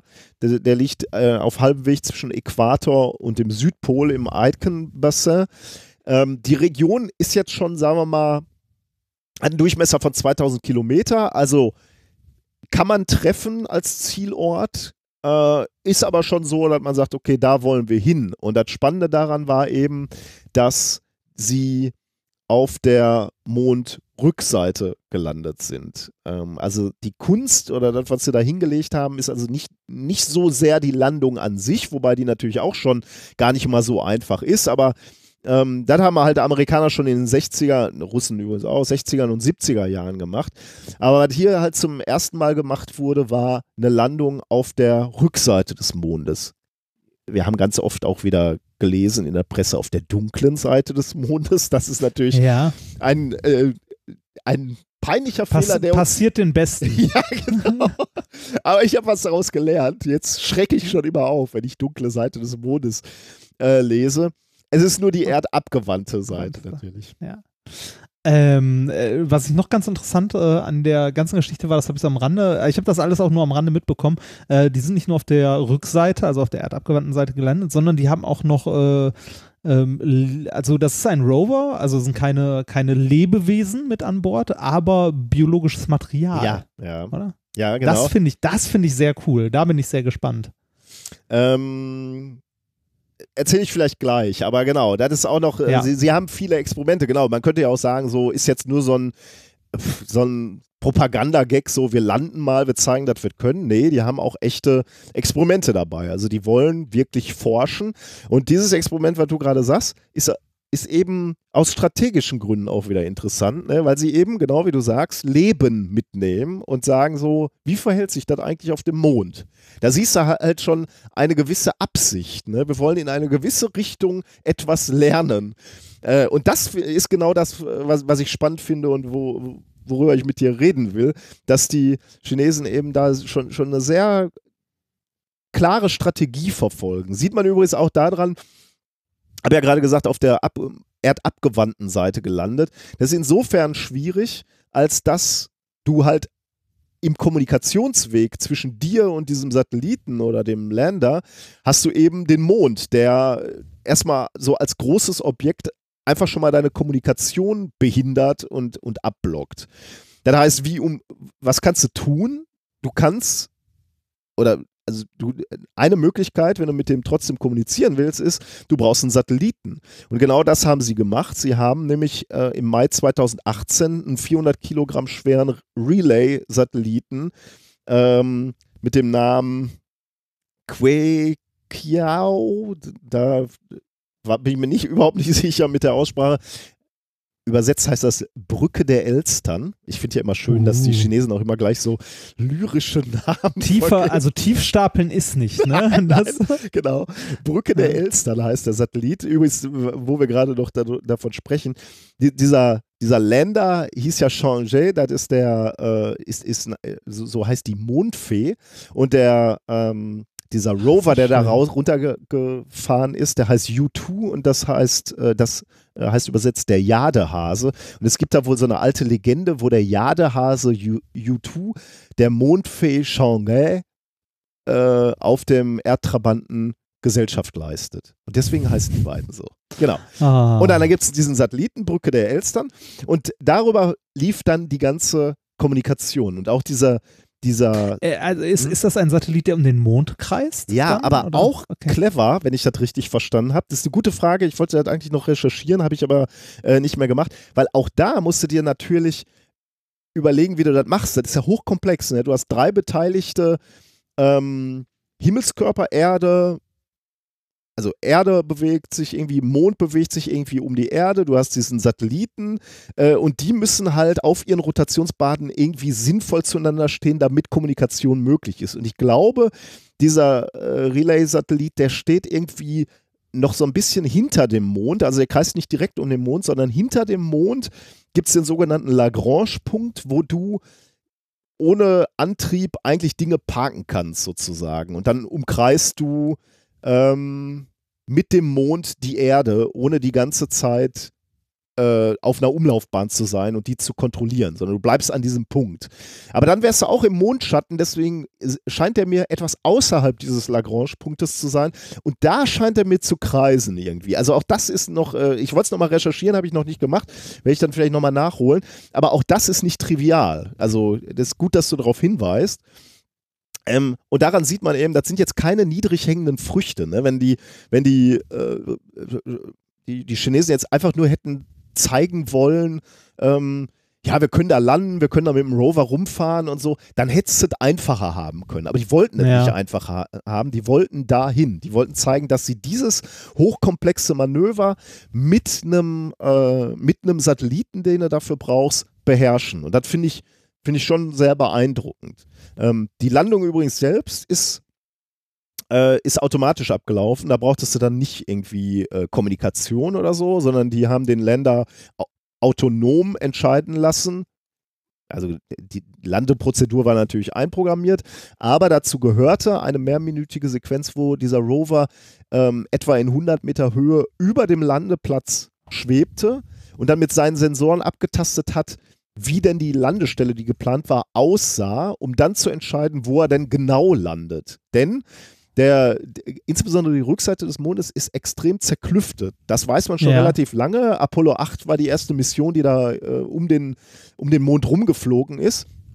Da eben gesehen hat, ähm, dass die Rückseite sich tatsächlich rein optisch schon unterscheidet von der, von der äh, Frontseite. Ähm, nämlich eben so extrem zerkratert ist. Und deswegen wollten die Chinesen natürlich vermeiden, dass der Länder da irgendwie runtergeht und dann irgendwie unglücklich umkippt und dann irgendwie den, den Rover nicht mehr absetzen kann oder eben Funksignale nicht mehr äh, empfangen kann, weil er sich halt auf den, auf den Kopf gedreht hat beispielsweise. Und deswegen äh, war da eben äh, diese Landung auch nochmal extrem heikel und sie haben da eben versucht, ähm, ja, eine Möglichkeit zu finden, wie, äh, wie man da sauber einen Landepunkt, einen Landeort findet.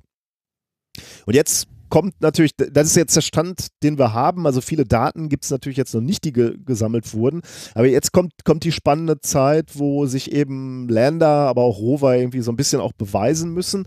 Denn der Mond ist ja schon ein hartes Metier auch. In der Mondnacht, die dauert 14 Tage.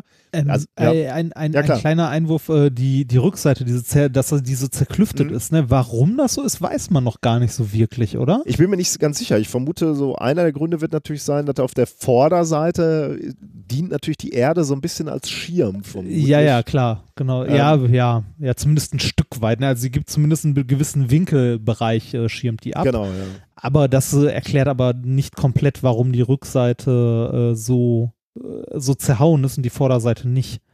Da müsste, glaube ich, noch ein bisschen mehr. Äh, Also Kann ich sein, weiß nicht ja. genau, aber ich glaube, man weiß das noch nicht so genau. Kann, Ich weiß, kann sein, aber- ja. Ich ja. hatte mir das naiv immer nur so ausgemalt, dass die Okay, Erde da sozusagen als Schutzschirm ist. Aber möglicherweise hast du recht, wenn man da noch gar nicht so genau weiß, worin das äh, liegen mag.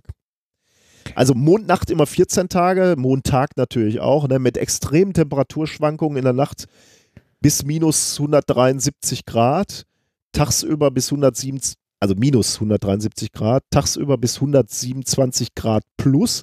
Also extreme Schwankungen, die die beiden technischen Geräte da standhalten müssen, was sicherlich nicht ganz einfach ist. Und das finde ich eben irgendwie spannend, ne? dass die Chinesen jetzt gezeigt haben, dass die hier bei diesem Weltraumspiel irgendwie mitspielen wollen und können. Ähm, bisher war es halt irgendwie so die USA und Russland, ähm, die so die Klassen besten waren. Die ESA sicherlich auch, Europa ist auch so ein bisschen mit dabei, aber wenn du dir so die Mission anguckst, ja, also schon, schon gut, weil Europa macht, aber so, schon auch, auch so ein bisschen hinter, hinter der USA und Russland zurück, würde ich sagen. Ich Ja, meine, die, ja, aber die Chinesen sind trotzdem schon relativ lange dabei, ne? Also so, so Raumfahrt und so weiter machen die schon, also schon seit den 70ern. ja, Frage ist, wie- ja, genau. Die, die, die, die Frage ist, wie erfolgreich, ne?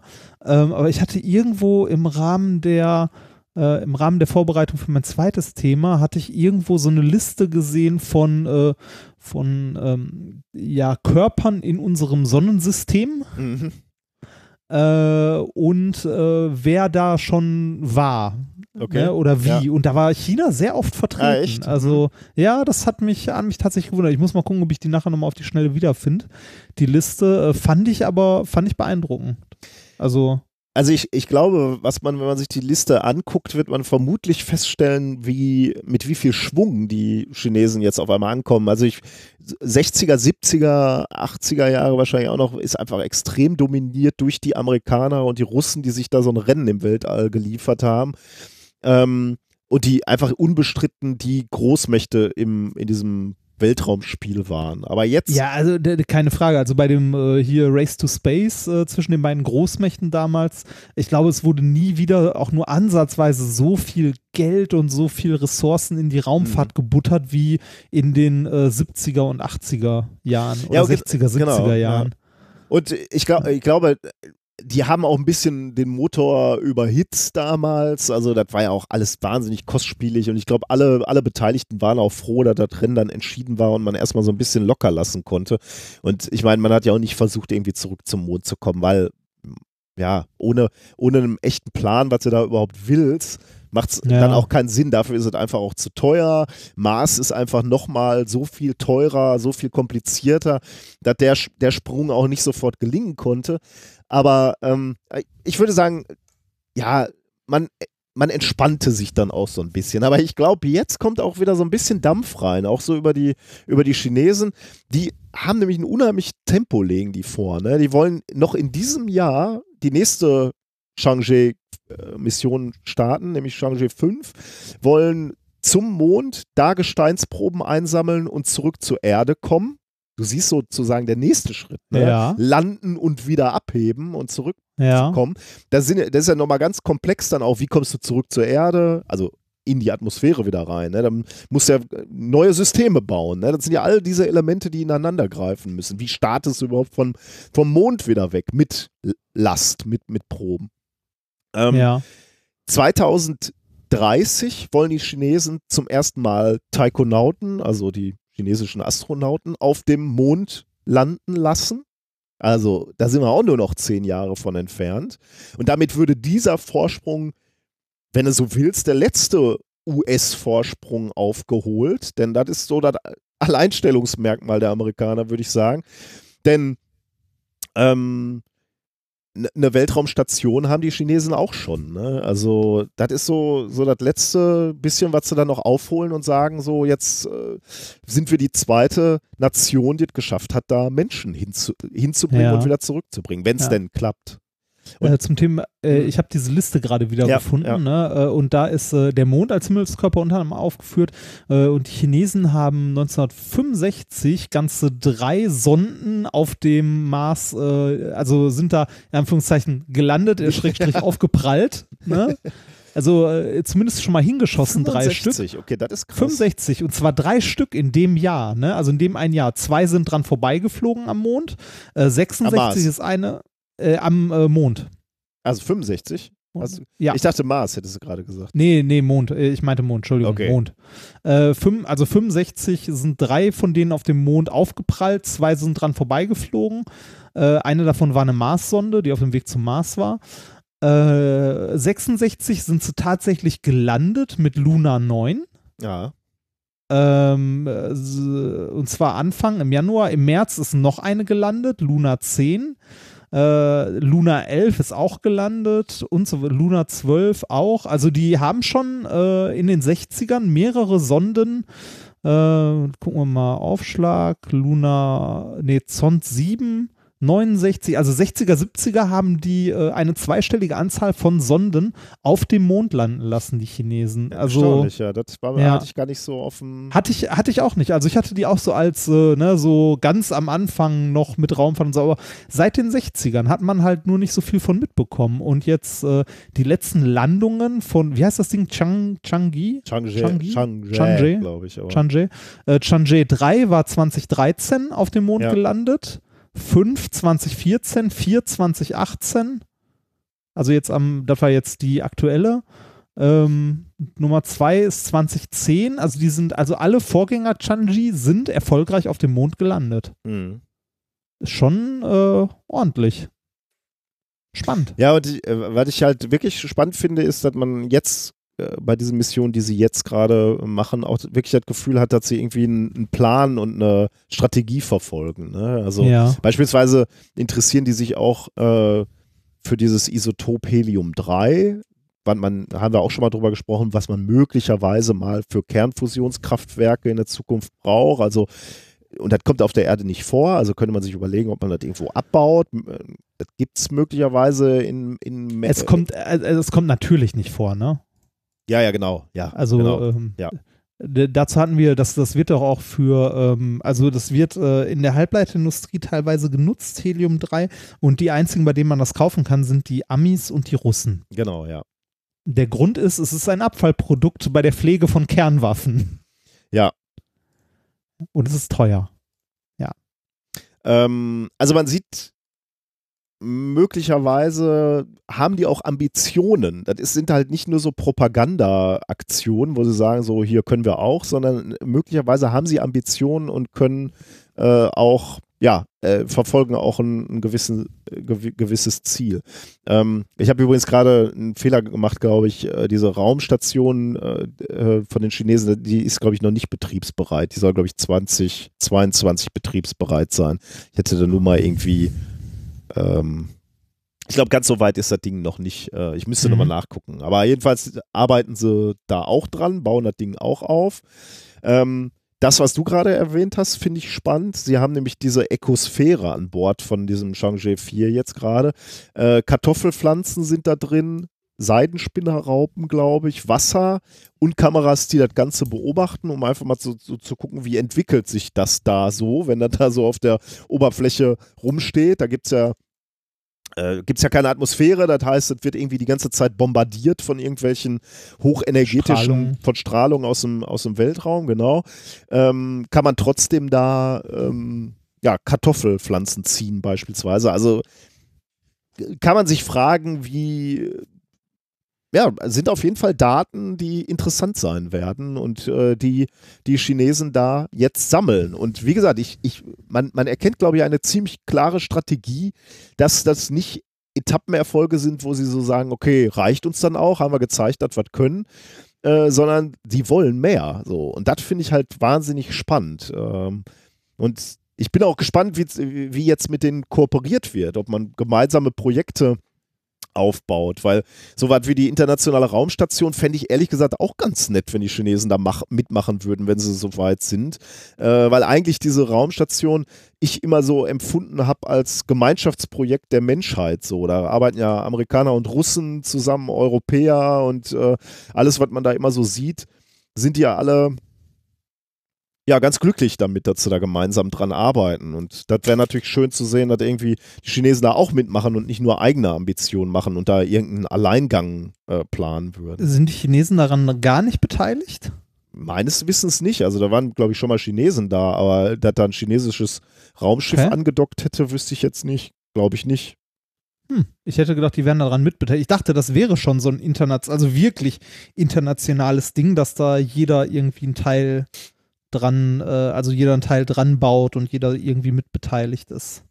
Also man kann Das- ihnen nicht vorwerfen, dass es keine Kooperation gibt oder so. Ne? Also jetzt Ja. hier bei der Chang'e 4 äh, ist zum Beispiel auch ein Messgerät von der Universität Kiel dabei.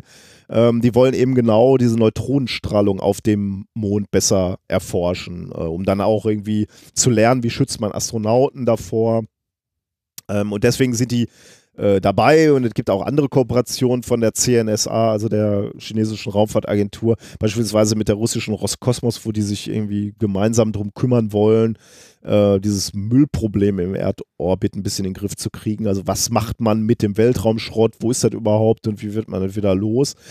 Ähm, da kooperieren die auch. Also ich wollte damit nicht sagen, dass die gar nicht kooperieren, aber ähm, ja, die, die sind jetzt halt wirklich so aufgetaucht als vollwertiger Partner und ähm, finde ich irgendwie spannend. Sollte man irgendwie nutzen, dass man da gemeinsame Sachen macht. Denn ich glaube, so ein, ja, so ein Trip zum Mars ist halt auch einfach so ein Riesenprojekt, dass es halt Sinn machen würde, das irgendwie mit mehreren Leuten zu starten. Ja, ich denke auch, da sollte man irgendwie das, was man an Ressourcen zur Verfügung hat, irgendwie bündeln. Zumal da oben, äh, also so im, also im direkten Orbit um die Erde wird es ja auch eng zunehmend, ne? Mhm. so mit Satelliten und so weiter. Und wenn da jeder seinen eigenen Scheiß hochjagt oder ohne Rücksicht, äh, wobei ich weiß gar nicht, waren das nicht mal die Chinesen, die irgendwie äh, einen ihrer äh, alten Satelliten zerballert haben oder so? Um zu zeigen, dass sie es können? Äh, weiß ich jetzt leider auch nicht mehr. Weiß ich auch nicht mehr, aber ne, sowas sollte man halt nicht tun. ja. Wäre halt doof. Ja, ich, ich frage mich halt, ob wir hier gerade irgendwie so den, den Start zu einem neuen Rennen in Rennen in, in, in den Weltraum beobachten. Also, und zwar mit sehr unterschiedlichen Playern. Ne? Also zum einen natürlich hier diese staatlichen äh, Dinge, NASA, Roskosmos, ESA, chinesische CNSA, aber eben auch ein paar private Player, ne? also Firmen, Ja. die daran beteiligt sind. Das finde ich irgendwie wahnsinnig spannend und ich habe irgendwie auch das Gefühl, dass er sich so, das Rennen so langsam wieder ein bisschen erhitzt. Leute wollen auch zum ersten Mal wieder was tun, wollen auch zeigen, dass sie die sichersten Trägerraketen haben, dass sie die größten Trägerraketen haben, dass sie private Leute in, in die Umlaufbauten bringen können. Also ich glaube, das ist spannend, was da gerade passiert. Schauen wir Ich mal. hoffe, dass da äh, mehr passiert. Ja, weil, wir, ne, natürlich, ne? wir haben da Bock drauf. Mehr Weltraum, mehr gut. genau. Ja. Ja, das war es eigentlich, das erste Thema. Ich wollte nur mal so die aktuellen Entwicklungen da ähm, berichten und ja, irgendwie, ich habe da gerade Spaß dran, dass so viele ja, kann ich verstehen. unterschiedliche Äh, Missionen laufen. Ich stelle mir, ich stell mir zwei Fragen dabei. Erstens, wann hören wir mehr davon? Ne, also von der Mission? Oder was hören wir noch so von der Mission? Und äh, das zweite ist, wann gibt es ein Lego-Modell davon? oh ja, stimmt. Wahrscheinlich gibt es Ne? das längst, Ist- oder? Meinst du, weiß ich nicht. Muss man mal bei Lego Ideas gucken. Und dann ist ja die Frage noch, ob es von Lego tatsächlich äh, durchgewunken wird. Äh, wie zum Beispiel, es gab ja für die Saturn 5 mal den Vorschlag, ähm, also bei Lego Ideas eine Startrampe, eine passende dazu, Ah, wo man die ja. auch reinstellen kann. So, die ist leider beim Review nicht durchgegangen. Allerdings äh, kann man sich äh, die, An die Bauanleitung davon runterladen Ah. und die Teile einzeln bestellen, also die Bausteine. Das ist nur schwer, an alle Bausteine ranzukommen, die in dieser Anleitung Ja. drinstehen. Aber ne, naja, egal. Hast du denn überhaupt deine Saturn 5 schon aufgebaut? Nein, die steht hier immer noch unaufgebaut, original verpackt im Karton. Aber hast schon Informat detaillierte Informationen über die Startrampe. Das ist mal wieder Ja, ich will, äh, nein, ich, ich, ich, ich will die ja aufbauen. Ich habe nur der Liebsten versprochen, das mit ihr zusammen zu machen und einen gemeinsamen Termin finden, um Das euch nicht? aufzubauen.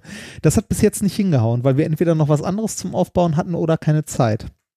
Hochzeitplan und ja. so, ne? Ja, ja, ja, ja, genau so ein Kram. Kommen wir zum nächsten Thema. Jetzt, wo es privat wird. Ja. Äh, ähm, Thema Nummer zwei. Sind wir nicht alle ein bisschen, äh, ein wenig Cyclops? Cyclops kennst du, oder?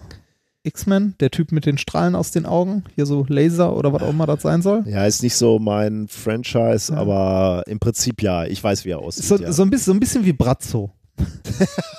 Aber da hat er nicht nur ein Auge oder hat er mehrere? nein, hat er, äh, hat nein, das ist ein Zyklop. Ja, okay. Was du meinst. ich, Das dachte, ist, ich dachte, Nein, Cyclops heißt so, Nein, weil er vielleicht Cy Cyclops hat das, nee, der hat das aus beiden Augen so rote Strahlen, die alles Okay. möglich kaputt machen und so, genau. Ähm, äh, oder auch, ne, wir, wir kennen ihn ja auch, Bratzo, den Wunderheiler, ne, den wir mal in der Sendung hatten, äh, der den gebenden Blick hat. Ne? Also der, ja. wo auch etwas aus den Augen rauskommt, was nicht Liebe. irgendwie messbar ist. Liebe. Liebe, genau, Hoffnung. Hoff Hoffnung. Hoffnung. Man, man könnte sich ja jetzt die Frage stellen, ne, und um das Thema, was ich behandeln möchte, ein bisschen einzuleiten, äh, warum ist es zum Beispiel bei Brazzo der gebende Blick? Warum ist es nicht die gebende Stimme oder der gebende Atem? Gute Frage, ja. So, ne? Also Oder gerade der- ge gebende Stimme wäre einfacher, ne? Müsste man sich nur Ja. aufs ähm, Kannst auch Könnte auf man einen Tonband Podcast so, machen, ne? ja. Ähm, das liegt wahrscheinlich daran, dass gerade der Blick eines Menschen etwas ist, das bei, äh, ja, was bei vielen kulturell ähm, fest mit irgendwie Kraft und ähnlichem verankert ist. Ne? Also Menschen schreiben einem Blick auch häufig physikalische Eigenschaften zu. Oder so in der Menschheitsgeschichte, so du, man kennt ja so Sprichwörter wie, äh, man spürt den Blick im Nacken. Das stimmt, ja. Oder, oder den stechenden Blick von Ja, jemandem. stimmt, ja. Ist natürlich Quatsch. Also, ne, ist nicht messbar. Dazu gab es wohl äh, im 19. Jahrhundert tatsächlich auch ein paar Studien. Ob denn da, äh, ne, also Ah, ob, der ein Blick messbar- wirklich eine physikalische Kraft hat. Ähm, Ja, ich, ich erinnere mich, die, die ersten Überlegungen, wie Sehen funktioniert, waren, da wurde ja auch diskutiert, ob aus unserem Au Auge quasi etwas rauskommt, ne, was, was ja, die ja. Sachen abtastet. Äh, oder ob es eben umgekehrt ist, dass wir einfach nur Ja, Licht genau. einsammeln. Deswegen, ja, kann man, kann man sich vorstellen. Also es, das klingt für uns heute sehr absurd, aber so lange sind wir als Menschheit noch gar nicht in dieser Position. Also verglichen, also gerechnet auf die Menschheitsgeschichte und wissenschaftliche Erkenntnis der letzten 100 Jahre, also der letzten paar hundert Jahre, äh, dass wir äh, sowas so, also dass uns sowas so abwegig vorkommt. Ja, ne? ja. Also heute kommt uns das abwegig vor. Trotzdem ist es bei, also ist es bei vielen Leuten noch unterbewusst oder auch in, in Sprichworten oder Redewendungen, dass man dem Blick eine, eine physikalische Größe zuschreibt, also eine Kraft in Anführungszeichen. Ja, ja. Ne? Dieser Kraftglaube entwickelt sich übrigens bei Menschen schon in jungen Jahren, also das kann man schon bei Kindern beobachten. Dass die ähm, mit dem Blick eines Menschen eine Form von physikalischer Kraft äh, in irgendeiner Form verbinden. ah, interessant. Ja, äh, ich habe mir darüber, also das habe ich jetzt nicht aus dem Paper oder so, ich habe mir ähm, darüber mal Gedanken gemacht, woran das liegen könnte, ähm, dass man schon in jungen Jahren ohne äußeres Zutun so, so ein bisschen diese Vorstellung selbst entwickelt. Äh, könnte es vielleicht daran liegen, dass man auch als Kind schon relativ schnell merkt, dass äh, Handlungen andere Folgen haben, wenn man dabei beobachtet wird? also wenn, wenn, wenn man angesehen wird, äh, hat das halt messbare Folgen. Hm. Weiß ich, also ne, ich weiß nicht, also Ja, ich- generell kann man ja sagen, ja. so ein Blick jetzt physikalisch nicht, aber sozial hat so ein Blick natürlich Kraft und zwar relativ viel sogar. Ähm, das liegt aber daran, dass unser Gehirn um den Blick eines anderen Menschen eine Menge äh, soziale Inter, also Interpretation drumrum baut, ne? Ähm, weiß nicht, wenn, wenn uns jemand anguckt, können wir einen Blick als wohlwollend also Ja, empfinden, aber genauso gut, je nachdem wie die Situation ist, kann der gleiche Blick herablassend sein oder aufbauend oder was auch immer. Es hängt halt immer mit den Umständen zusammen und der Situation. Also so ein Blick hat durchaus etwas, äh, also eine sozial starke Komponente als Interaktion und Kommunikation. Jetzt nicht physikalisch messbar, aber sozial. Mhm. Vielleicht liegt es auch daran, weil halt, ähm, also vielleicht, weil wir die Welt mit unseren Augen wahrnehmen und auch wissen, dass andere Menschen das dann, äh, also zum größten Teil eventuell auch tun, Mhm. äh, dass wir deshalb dem Blick äh, diese, diese Kraft zuschreiben. Weiß ich nicht genau. Ja, Ähm, interessant. Ja, habe ich noch äh, mir keine Gedanken. Also die, Das heißt, diese, es gibt Studien, wo, wo Kinder oder wo man an Kindern nachgewiesen hat, dass sie glauben, dass der Blick etwas bewirken kann, also physikalisch bewirken kann. Ja, ja, physikalisch weiß ich, also weiß ich, ja, doch müsste. Müsste ich nochmal genau Hm, ja, nachlesen, aber interessant. habe ich so verstanden. Ja. Okay, muss ich selber mal drüber nachdenken. Ja. ähm, diese Zuschreibung einer physikalischen äh, oder generell einer Wirkung eines Blicks ist auch relativ weit verbreitet, wenn auch nur unterbewusst. Also wie, wie schon gesagt, in unserem Sprachgebrauch ist das ja immer noch drin. Mhm. Ne? Ähm, jetzt könnte man sich die Frage stellen, beeinflusst uns das? Also dieses, ne, also, äh, also beeinflusst uns die Vorstellung eines starken Blicks? Also schreiben wir einem, also einem Blick einer Person eine physikalisch messbare Kraft zu, obwohl wir äh, rein rational wissen, dass das natürlich Quatsch ist. Ne? Mhm. dass das, äh, dass es nicht der Fall ist, weil ein Blick, also wenn ein Mensch irgendwo drauf blickt, hat das keine, äh, ne? also das hat halt keine physikalisch messbare Kraft. Aber ist das bei uns so tief drin in unserer Kultur oder auch in unserem Erfahrungswert, dass wir trotzdem äh, durch diese Vorstellung ein Stück weit beeinflusst werden und we- also oder werden werden wir in unseren Entscheidungen und unserer Wahrnehmung irgendwie davon beeinflusst? Und falls ja, wie? Genau das hat sich jetzt eine Studie angeguckt. Ähm, da ist das Paper rausgefallen, äh, Implicit Model of Other People's Visual Attention at an Invisible Force Carrying Beam Projecting from the Eyes. Ah, okay, also es geht. Aber es geht dann nicht um, also wenn, äh, ohne den Titel jetzt wirklich verstanden zu haben, aber es geht nicht um sowas wie, äh, wenn ich auf einer Bühne stehe und ich weiß, mich gucken 300 Leute an, werde ich nervös, weil ich weiß. Nein, nein, nein, nein, nein, genau, genau darum geht's, äh, genau, darum geht's nicht, sondern äh, es geht um die Vorstellung, dass ähm, äh, die, dass der Blick eines Menschen eine physikalisch messbare Kraft Also so ausübt. ein Blickdruck. Genau, Blickdruck. Blickdruck. Blickdruck ist sehr schön, ja, Blickdruck. Also gen- genau, also da eine, also steht ja auch Force Carrying Beam, also ein, ein Kraftstrahl. Ja, ja. Ja, so wie Cyclops aus den X-Men Comics. Äh, die Forscher, die sich das angeguckt haben, kommen aus Princeton und erschienen ist das Ganze in den Proceedings of the National Academy of Science of the USA am 2.1. diesen Jahres. Oh. In gedruckter Form, das erste Mal online am 17.12. Was haben die Forscher gemacht? Ähm, die haben sich äh, 724 Leute genommen und ein paar Experimente gemacht. Natürlich, wie immer, ohne den Menschen zu sagen, worum es wirklich geht. Okay. Ne? Typisch. Äh, Ja, genau. Ähm, diese Menschen sollten abschätzen, ab welcher Schieflage eine Papierröhre, die sie irgendwo hinstellen, halt umkippt. Ne? Also man muss sich vorstellen, die haben eine, eine Papprolle oder eine Papierröhre, was sehr leicht ist, und äh, zeigen das auf Bildern in verschiedenen Schieflagen. Mhm. Ja, also verschieden weit gekippt. Und die Leute sollten abschätzen, äh, also bei einer bestimmten Lage, die ihnen gezeigt wurde, fällt es um oder kippt es wieder zurück. Okay. Mhm. Damit die das besser abschätzen konnten, wurde ihnen vorher ein Video gezeigt, wo eine Versuchsperson zwei äh, Pappröhren, die halt irgendwo stehen, nimmt, beide um einen gewissen Winkel biegt, also ne, zur Seite kippt und eine von den beiden fällt um und die andere stellt sich also wieder hin, die wurde nicht weit genug gekippt. Dann haben die ähm, Versuchspersonen auf dem Bildschirm Bilder gezeigt bekommen von auch wieder so Pappröhren, die um einen gewissen Winkel äh, geneigt waren und sollten dann sagen, fällt um oder fällt nicht um. Okay. Ne, Also kann man sich vorstellen, die haben 20 Ja. Bilder gezeigt bekommen mit unterschiedlichem Winkel und sollten halt sagen, ja, die fällt um, die nicht, die fällt um, die fällt nicht um. Mhm. Auf manchen dieser Bilder waren jetzt, war jetzt noch ein Gesicht zu sehen, das die Röhre anguckt. Und zwar in, aus Also- der Richtung, wo es hinfallen würde. Richtig, genau. Also Krass. sowohl, also dass die Röhre anstarrt und zwar einmal aus der Richtung, in die die Röhre kippen würde und einmal aus der anderen Richtung. Also einmal ein Druck, im Grunde ein Blickdruck, Ja, der, ja. Die, der die hält und einmal ein Blickdruck, der die, äh, der die umkippt. Okay. Und wie, wie, war, wie nah war das Gesicht an dieser Röhre dran? Also war das, die hätte aber frei kippen können. Die, die, hätte, die hätte frei kippen können, ja. Es war irgendwie so, ähm, weiß nicht, wenn die Röhre äh, 10 oder 2, also sagen wir mal so, die Röhre ist 20 Zentimeter groß, dann ist das Gesicht äh, ungefähr einen halben Meter entfernt. Okay, Oder mhm. so, ne? Aber man Ja. sieht deutlich, dass die, äh, dass die äh, Person da drauf starrt. Ja. Mhm.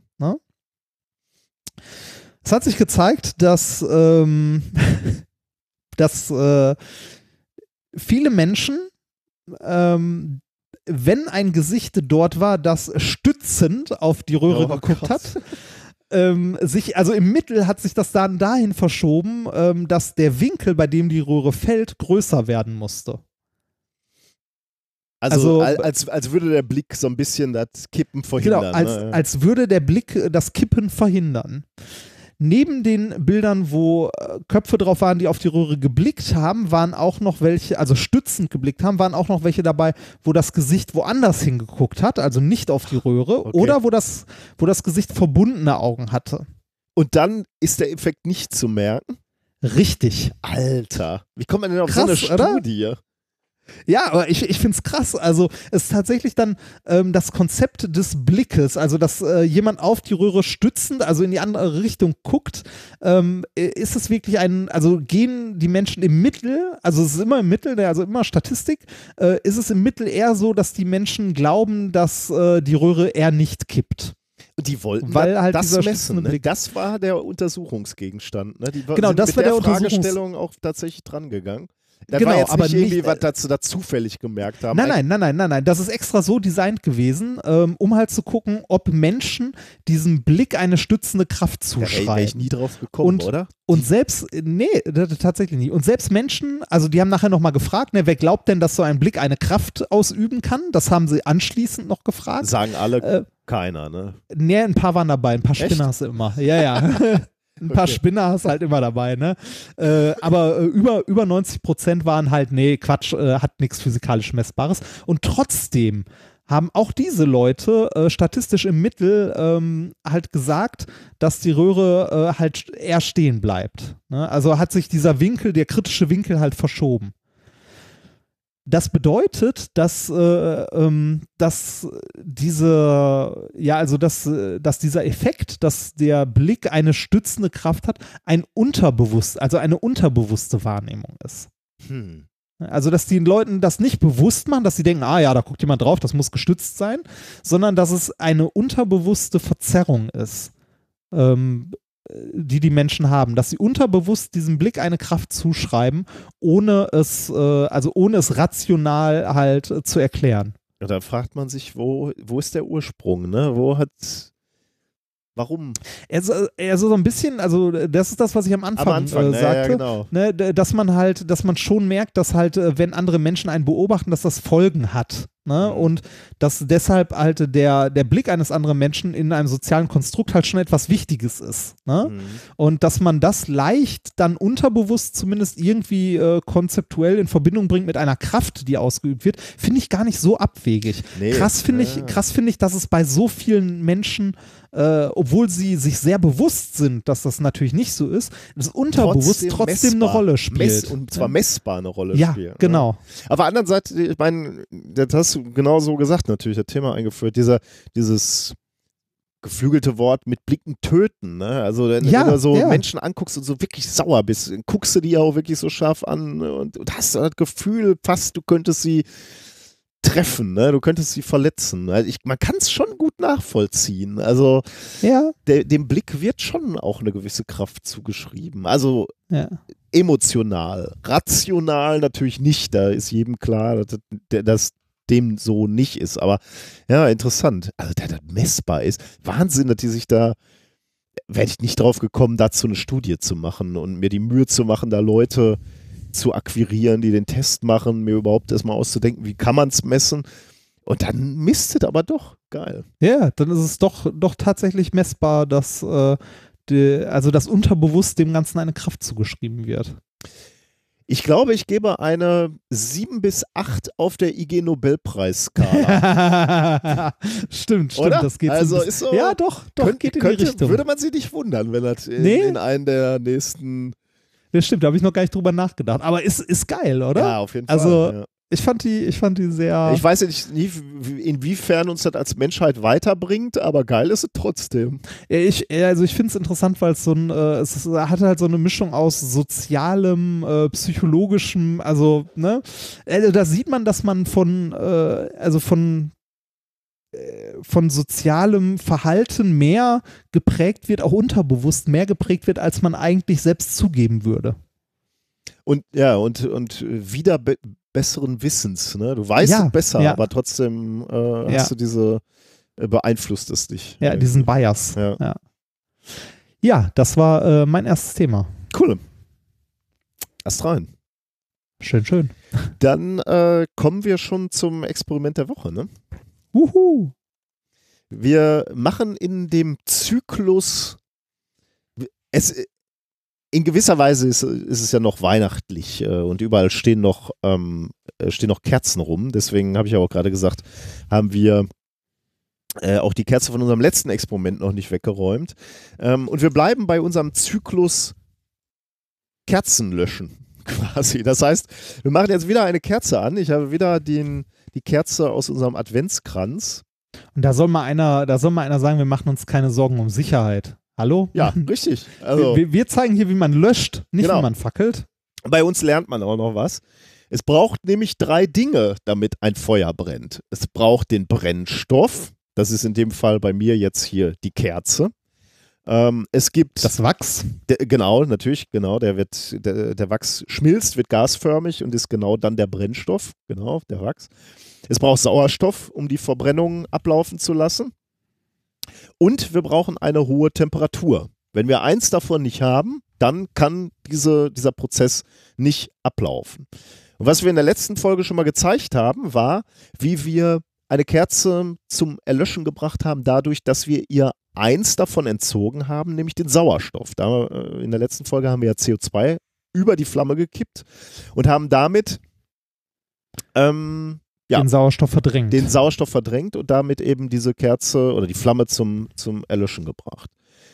Was könnte man noch machen? Man könnte natürlich der Kerze den Brennstoff entziehen. Das ist jetzt in diesem Fall ein klein bisschen witzlos so. Äh, Brennstoff entziehen heißt halt im Wesentlichen die Kerze ähm, ja. wegnehmen. Wegnehmen. Äh, aber das, Ja, es- das ist ein bisschen, bisschen witzlos. Aber der, der, der dritte Punkt, den find, finden wir noch spannend, nämlich die Temperatur zu verringern. Kann man also eine Flamme durch Kühlen löschen quasi?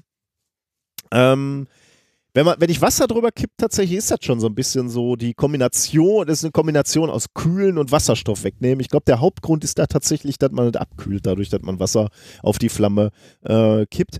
Aber ich habe mir überlegt, es wäre natürlich mal spannend zu sehen, äh, ob wir mal ein Experiment machen können, wo wir wirklich jetzt nicht Wasser drüber kippen und damit auch Sauerstoff nehmen, sondern, den Sauerstoff da lassen und nur kühlen. Deswegen machen wir folgendes Experiment. Ich hatte ja Wir gerade schon, stellen das Teelicht in den Kühlschrank. ja, der, der Kühlschrank müsste dann nur sehr, sehr kalt sein. Aber das ist auch mal eine gute Frage, ab welcher Temperatur eine normale Kerzenflamme nicht mehr brennen würde. Da müsste man mal, müsste ich mir mal angucken. Äh, aber da gibt es sicherlich eine untere Temperatur, wo es nicht mehr funktionieren würde. Aber was, was wir jetzt hier eigentlich machen wollen, ist äh, die Temperatur anders verringern, die, die Wärme anders aus dem Verbrennungsprozess nehmen. Und zwar mit dem Kupferdraht, über den ich gerade gesprochen habe. Also ich habe hier einen Kupferdraht, der ist ungefähr einen Millimeter dick, vielleicht ein Millimeter, irgendwo zwischen einem halben und einem Millimeter dick. Und den habe ich um einen Bleistift gewickelt. Der Draht Mhm. war, ist im günstigsten Fall äh, 30 Zentimeter lang. Bei mir war er jetzt ein bisschen kürzer, dafür hatte ich zwei Teile und deswegen habe ich so ein komisches Konstrukt gebaut. Aber im Idealfall hast du irgendwie so 30 Zentimeter, wickelst den Kupferdraht um einen Bleistift zum Beispiel, äh, wie so eine Spirale und ziehst dann den Kupferdraht ab und lässt auf der anderen Seite noch so, so, so sagen wir mal, 20 Zentimeter oder 10 Zemi- Zentimeter als Griff, damit du nicht zu nah an die Kerzenflamme kommst. Aber das Entscheidende ist diese Spirale aus Kupferdraht. Ähm, und wenn du diese, diese Spirale aus Kupfer jetzt über die Flamme stülpst, dann geht die Flamme aus. Also ich habe es jetzt hier gewickelt und äh, ich stülpe das jetzt mal über, über die Flamme drüber und ich werde dabei ein Video machen, was ich dir nachher auch schicken äh, kann und werde, damit du das äh, sehen kannst und wir das äh, auf unsere sozialen Medien äh, packen können. Ich warte eben, bis mein Sohn durchs Bild gerannt ist, damit ich dieses Video aufnehmen kann. So. Ähm, jetzt nehme ich das Video auf. Also Spirale über die Flamme drüber und ziemlich unmittelbar erlöscht dann eben auch die Flamme. Und das ist ähm, der, der Grund eben genau der, dass du der Kerzenflamme die Wärme entziehst. Und das geht eben ganz besonders gut mit dem Kupferdraht, denn der Kupferdraht ist ein guter Wärmeleiter und der kühlt die Kerzenflamme eben ab oder die Kerze ab. Äh, leitet die Verbrennungshitze auch ganz gut weg, eben weil, weil Kupfer so ein guter Wärmeleiter ist. Und dadurch sinkt die Temperatur der Kerzenflamme unter die Verbrennungstemperatur von Wachs und die Flamme geht aus. Das müsste doch eigentlich auch heißen, wir müssten mal einen äh, von unseren Diamanten oder so zwei, drei Stück Oh, mal nett. zusammenpacken und die mal an so eine Kerzenflamme halten, oder? Ja, gute Frage. Das ist noch ein besserer Wärmeleiter. Interessante Ja. Frage, ja. Könnten wir mal machen. Hat allerdings nicht so eine hohe Wärmekapazität. Ne? Die Frage ist, ob der das Wo schnell ge- genug. Genau, äh, wo geht's hin? Ja, genau. Ja, Aber das ist eine gute das- Frage. Das äh, werde ich noch mal morgen oder übermorgen mal äh, im Labor ausprobieren. Wir haben ja noch so ein paar Diamantklötze, die nicht so schön geworden sind, aber schön müssen die auch nicht sein. Ähm, oh, da, da, fällt, da fällt mir ein, du hast noch diese eine Probe von mir, die du mal Ja, richtig. wolltest. Habe ich aber noch nicht gemacht. Mache ich Ja. noch. Ich wo- wollte nur erinnern. Ähm, ich war mir noch nicht so sicher, ob ich die erst noch in Säure schmeißen muss, damit ich die äh, dieses du, Metall ich. da erstmal äh, Ja. loswerde und dann. Ja. Ähm, Details. genau. So.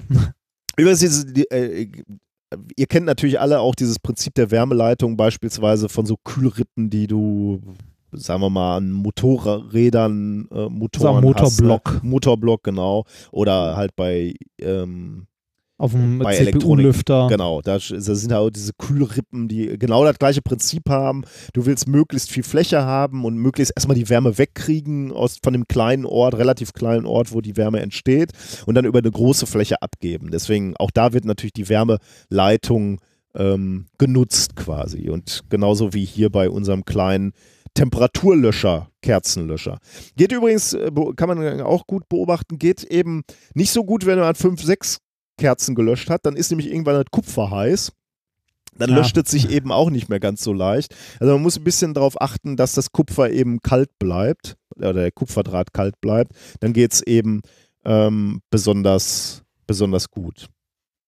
Genau. Ich glaube, jetzt habe ich alles gesagt, was ich dazu sagen wollte. Also irgendwie ein schönes kleines Schönes Ex- Experiment. Experiment, was nochmal Ja. zeigt, wie, ähm, wie diese äh, wie, äh, eine andere Methode quasi, wie man äh, Flammen Kerzenlöschen. löschen kann.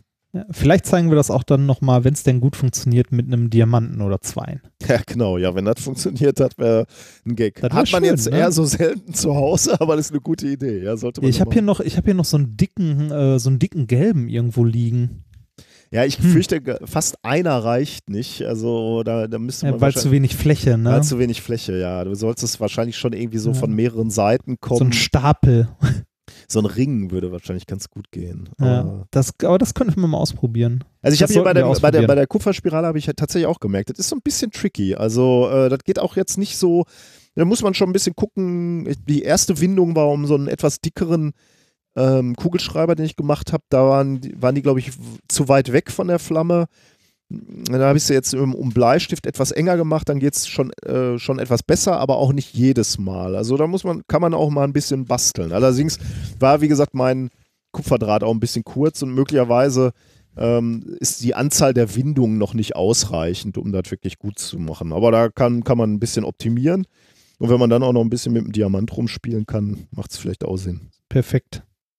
Genau. Gut, dann haben wir uns erstmal ein bisschen Musik verdient, oder? Yay! Ähm, wir haben mal wieder aus dem nächsten Zyklus, nämlich ähm, Lehranstalten stellen sich musikalisch vor, haben wir diesmal die Harvard Medical School. Die ähm, haben einen Song rausgebracht. It's not a zebra, es ist kein Zebra.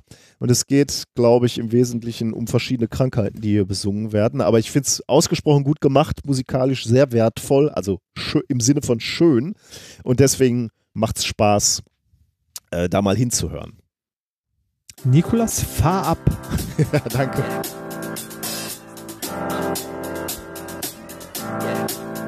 I got this feeling inside my bones. Are you shaking, aching? What's that in your nose?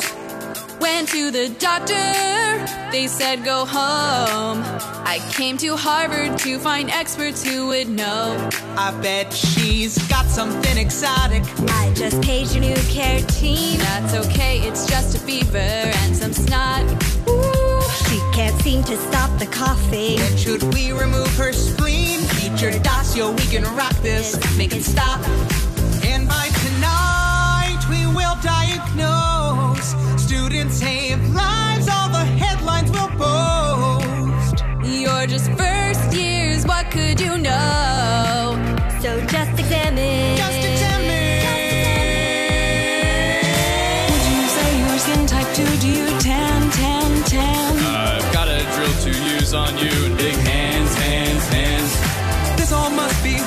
you. Understand, stand, stand. Oh, am I scoping her too soon? Keep advancing. Mononucleosis. Kiss that dance, dance, dance. Halitosis. Wreck that romance, man's, man's. Ooh, think something more simple. X-ray her teeth, sample her blood. And took her bones. We'll find the reason her nose are swole. I hope it's rare enough to publish our case notes. We've got our own first case study. Do you feel like house empty? Theories changing every minute. Can we stop? Ooh, wait, this wasn't on the MCAT. That's not what those numbers mean. Take a minute, think it over, then we'll talk. Under the lights, the GFP glows. MD, PhDs, what does your research show?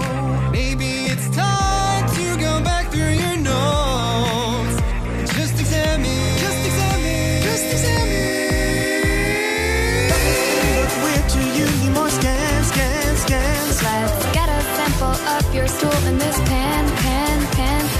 Get an echo and an angiogram, gram, gram. Let's coordinate this care for you and keep planning.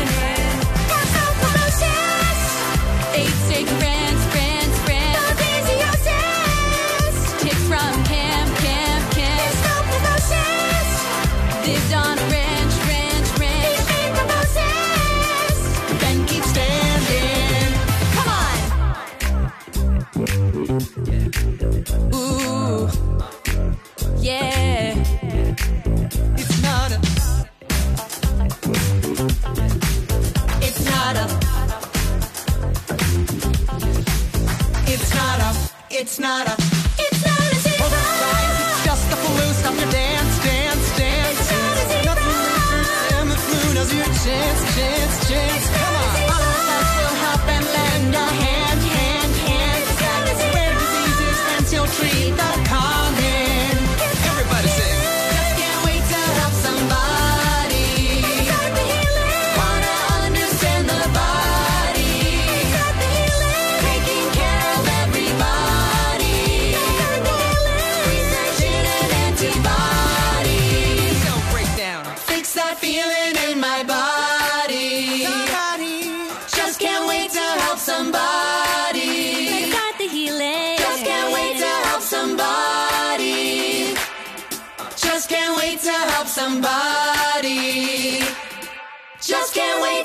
somebody. Ooh, come on. Da sind wir wieder. Wahnsinn. Was ordentlich produziert ist. Musik, äh, wir, musikalisch wird es weitergehen, kann man überleiten, oder? Ein bisschen, ja, äh, mit ähnlicher Qualität. Oh, okay. Nein. Ähm, das Shiner-Gadget der heutigen, äh, der heutigen Folge ist äh, ein Gadget, das uns von einem Hörer auf dem Kongress äh, zwischen Tür und Angel überreicht wurde. Oh, das habe ich Und- eigentlich noch äh, unzureichend gewürdigt, die vielen tollen Gespräche, die wir auf dem Kongress mit Hörer und Hörerinnen geführt haben. Vielen Dank, dass wir viele von euch mal persönlich kennenlernen durften. Ja, ich fand's auch super. Also und auch, man lernt dabei ja immer sehr viel äh, über, äh, über die Menschen, ne? mit denen, also für die man das hier so macht. Ist, äh, also ist witzig. Und Mit- auch unter, also äh, auch was, für, wie unterschiedlich die Leute teilweise sind, finde ich sehr witzig. Haben wir ja schon mal gesagt, mich macht das immer sehr, sehr demütig, wenn wir Menschen treffen, weil ich immer, immer nur denke, äh, oh, was sind das alles für interessante Menschen? Und äh, denen soll man irgendwie alle zwei Wochen ein interessantes Programm präsentieren. Wie soll uns das gelingen? Aber irgendwie geht's ja. Also zum Glück. Ja. Ja, okay. Äh, genau, wir haben ein Shiner-Gadget bekommen von Alexander. Okay. der der es mir, wie gesagt, zwischen Tür und Angel reichte, in einem äh, Umschlag. Und zwar äh, eine, ja, äh, ich weiß gar nicht, ob es ein richtiges Shiner-Gadget ist, wobei schon, ich nehme mal stark an, die Dinger werden in China gefertigt und kosten pro Stück circa 60 Cent. Was wir da haben. Äh, und zwar äh, ist es eine Pfeife. An dieser Stelle, wie gesagt, an Alexander nochmal vielen Dank, der mir auch sagte, mit dieser Pfeife nicht ins Mikrofon pusten und wenn, dann vorher vorwarnen. Ja. Die sind nämlich elendig laut. Ähm, ich warne an dieser Stelle vor. Aber du bläst Ich- bitte trotzdem nicht volle Lotte ins, ins Vielleicht Mikro, nimmst du mal kurz die Kopfhörer ab. Ja, oder so du einfach. Du kannst auch ein paar Meter weggehen, oder? Vom Mikro. Das, äh, ja, warte mal, ich, ich leg das mal, ich leg mein Mikro mal so einen Meter entfernt auf den Schreibtisch, Ja, ja. das Headset, und Ja. puste dann mal da rein. Ja. Mal gucken, ist der Ka Kater ist auch weit genug weg. Oh Gott, ich bin gespannt. bin jetzt einen Meter ungefähr entfernt. Konnte man das hören? Eine Insel mit zwei Bergen. so klang es jetzt ein bisschen. Kon konnte man Nee, hören, hat oder? man gut gehört, ja. Hat man gut gehört, sehr schön. Äh, es ist wirklich äh, eklig laut, das Ding. Das ist nämlich nicht einfach nur eine Pfeife, es ist eine Seenotpfeife. Hm. Natürlich gibt es für die Dinger eine Norm, die ist hier auch aufgedruckt auf dieses Teil. Und zwar ist es die äh, ISO 12402-8CE. Okay. Was ist das? Was legt äh, die fest? Äh. Die, äh, nee, ich habe mal versucht reinzukommen. Mit Normen ist es ja genauso ein Schmerz wie mit den Papern. Äh, die sind hinter Paywalls und so, wobei das da fast noch perfider ist, finde ich, Hm. weil eine Norm, die nicht frei zugänglich ist, das ist so. What? Aber jetzt bin ich mal, also Ja. das ist im Speziellen schon eine Seenotrettungsflöte, hast du gesagt? ja, oder? Äh, die, die ist auch aus dem, äh, die ist auch aus äh, einem, äh, aus einem Segelzubehörladen. Mhm. Warte mal, hier war noch die, die Rechnung drin von wellenshop.de. Ähm, sollte jetzt keine Werbung für den Laden sein, sondern einfach nur, es ist, äh, es ist aus so einem See, Segler und irgendwas Bedarf.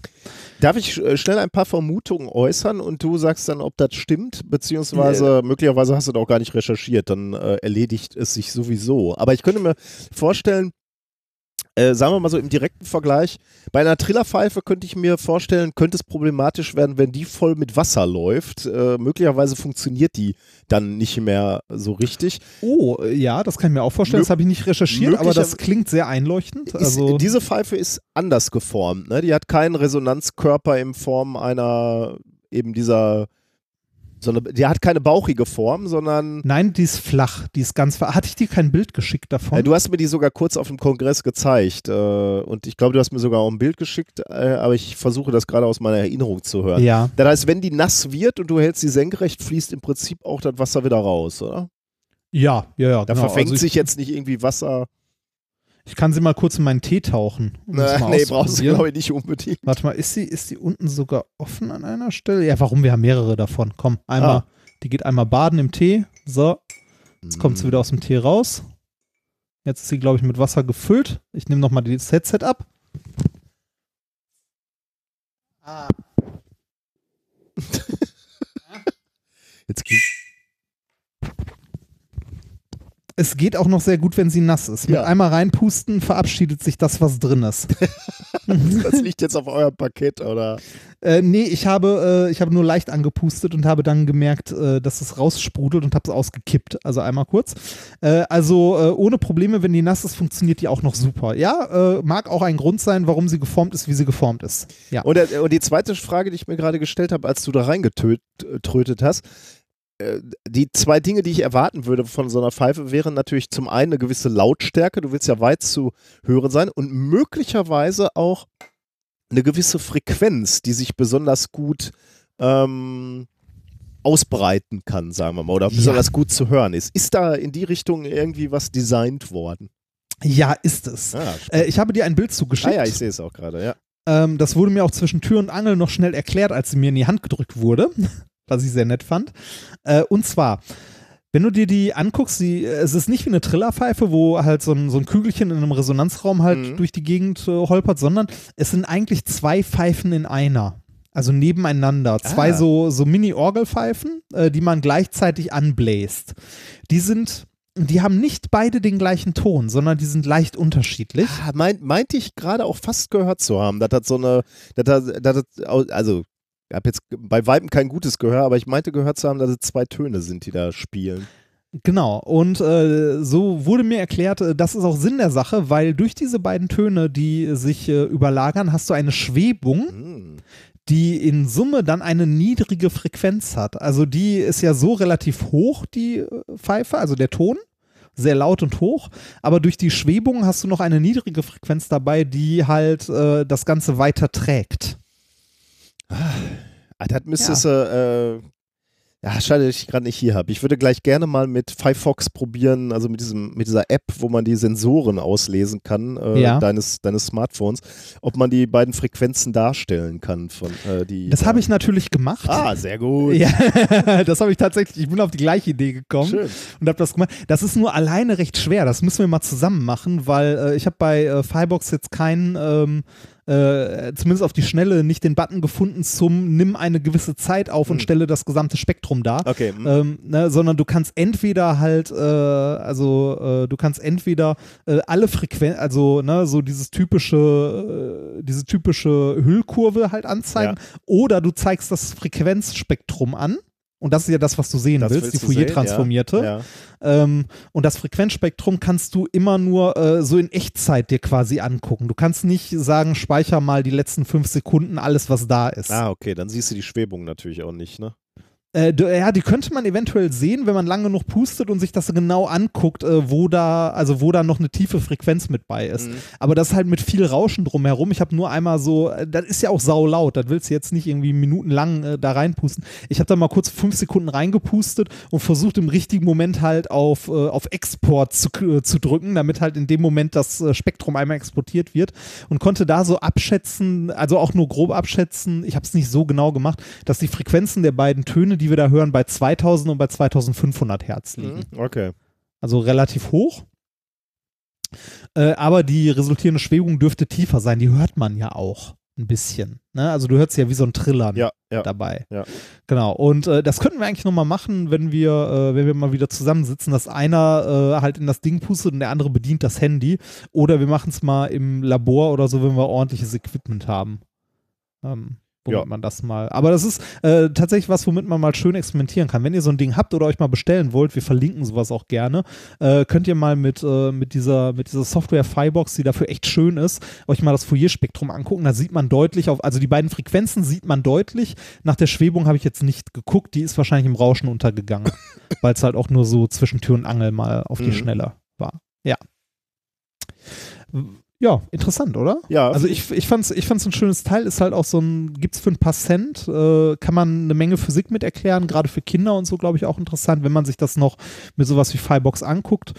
Ähm, warum äh, ist eine niedrige Frequenz weiter hörbar? Das ist ähnlich wie bei diesen ganzen, ähm, Ja, wie bei diesen ganzen Mobilfunksachen hat man ja auch, wird ja gerade, werden ja Frequenz, also werden ja verschiedene Frequenzbänder vergeben und gerade das, was jetzt bei 5G verliehen, also vergeben wird, sind relativ hohe Frequenzen. Da passt zwar viel, viel Information, sagen wir mal rein, da kann man viel Info drin kodieren, aber das reicht nicht besonders weit. Ah, toll. Deshalb- dann, dann fehlen in Zukunft noch mehr Sendemasten in unserem schönen Ja, super, Land. ne? Ja, das äh, ist geil. Also äh, äh, da gab es ja auch, also kann man, also dazu sollte man sich mal die entsprechenden Folgen Logbuch Netzpolitik anhören. Da gab es jetzt bei der Vergabe auch wieder äh, die Frage, also irgendwie so Fragen, was abgedeckt werden muss, ne? So und so viel Prozent der Fläche oder der Haushalte, weil bis jetzt war es immer so, dass so und so viel Prozent der Haushalte abgedeckt werden, was in Deutschland zu diesem wundervollen Phänomen führt, dass sobald du aus der Großstadt raus bist, du kein Netz mehr hast. Ah, ja, Ne? Weil da ist ja niemand.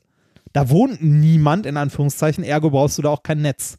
Weil ja da kein Haushalt ist, der abgedeckt werden Was muss. auch dazu führt, dass man äh, auf Autobahnen natürlich kein Netz hat, ne? Und was ich noch Ja, viel genau. schlimmer finde, was ich jetzt mal wieder festgestellt habe, weil ich mit dir viel durch, in, durch Deutschland gefahren bin, ähm, nicht mal auf Rastplätzen habe Ja, ich das Gefühl, ja. dass, dass es ihnen gelingt, dort Masten hinzustellen. Dass man, weil man könnte ja mal auf die Idee kommen, dass wenn man eine Pause hat, dass man dann kommunizieren möchte oder man möglicherweise Daten austauschen möchte. Ja, und also und so, also 5G, ja, zumindest die Frequenzen, die da äh, zum Großteil jetzt versteigert werden, ist dann auch nicht der heilige Gral, weil äh, das flächendeckend in Deutschland, da hast du alle, äh, alle 100 Meter irgendwie müsstest du einen Sendemast hinklatschen und das macht natürlich auch keiner. Also man muss irgendwie in tieferen Frequenzbändern mal äh, irgendwie mehr Netz haben. Also LTE wird ja schon reichen, ne? wenn wir davon ein bisschen mehr hätten und so.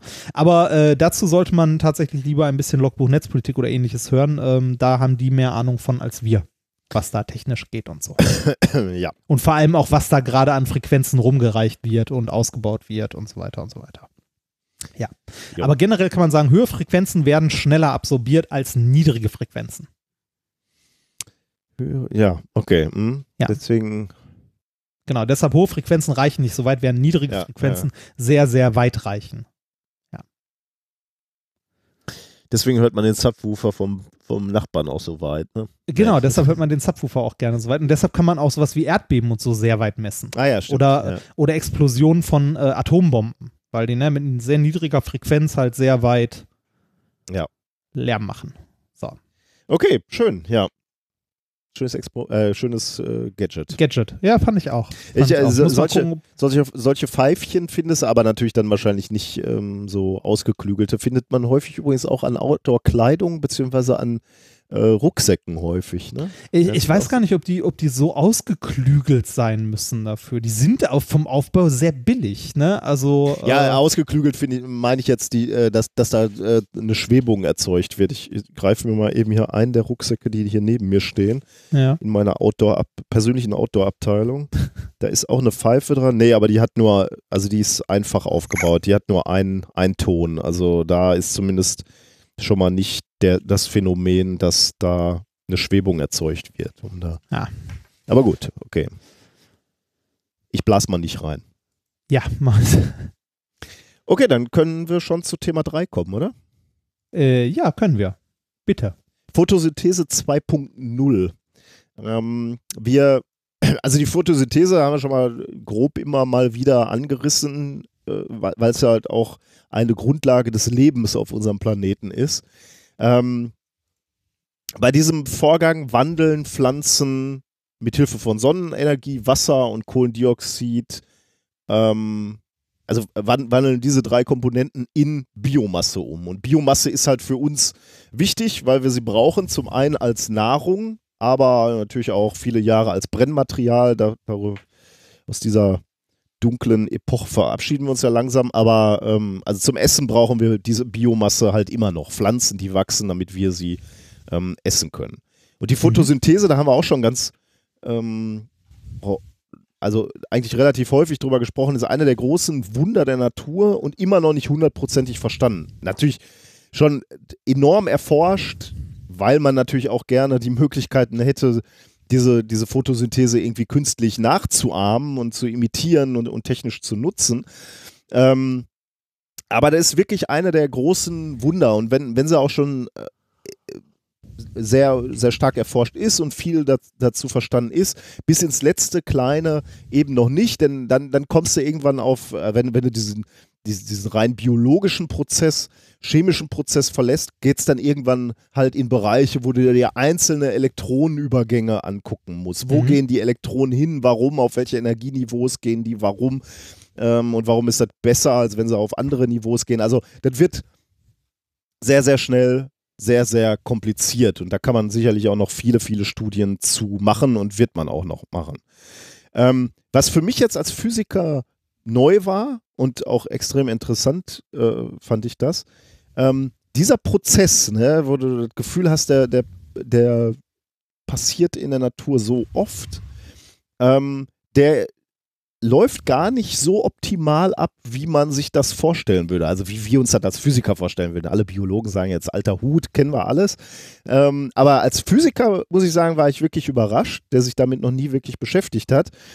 Ähm, denn für diese Kohlendioxidfixierung, denn darum geht es ja eigentlich. Ne? Du nimmst dir Kohlendioxid, äh, als Abfallprodukt entsteht dann Sauerstoff.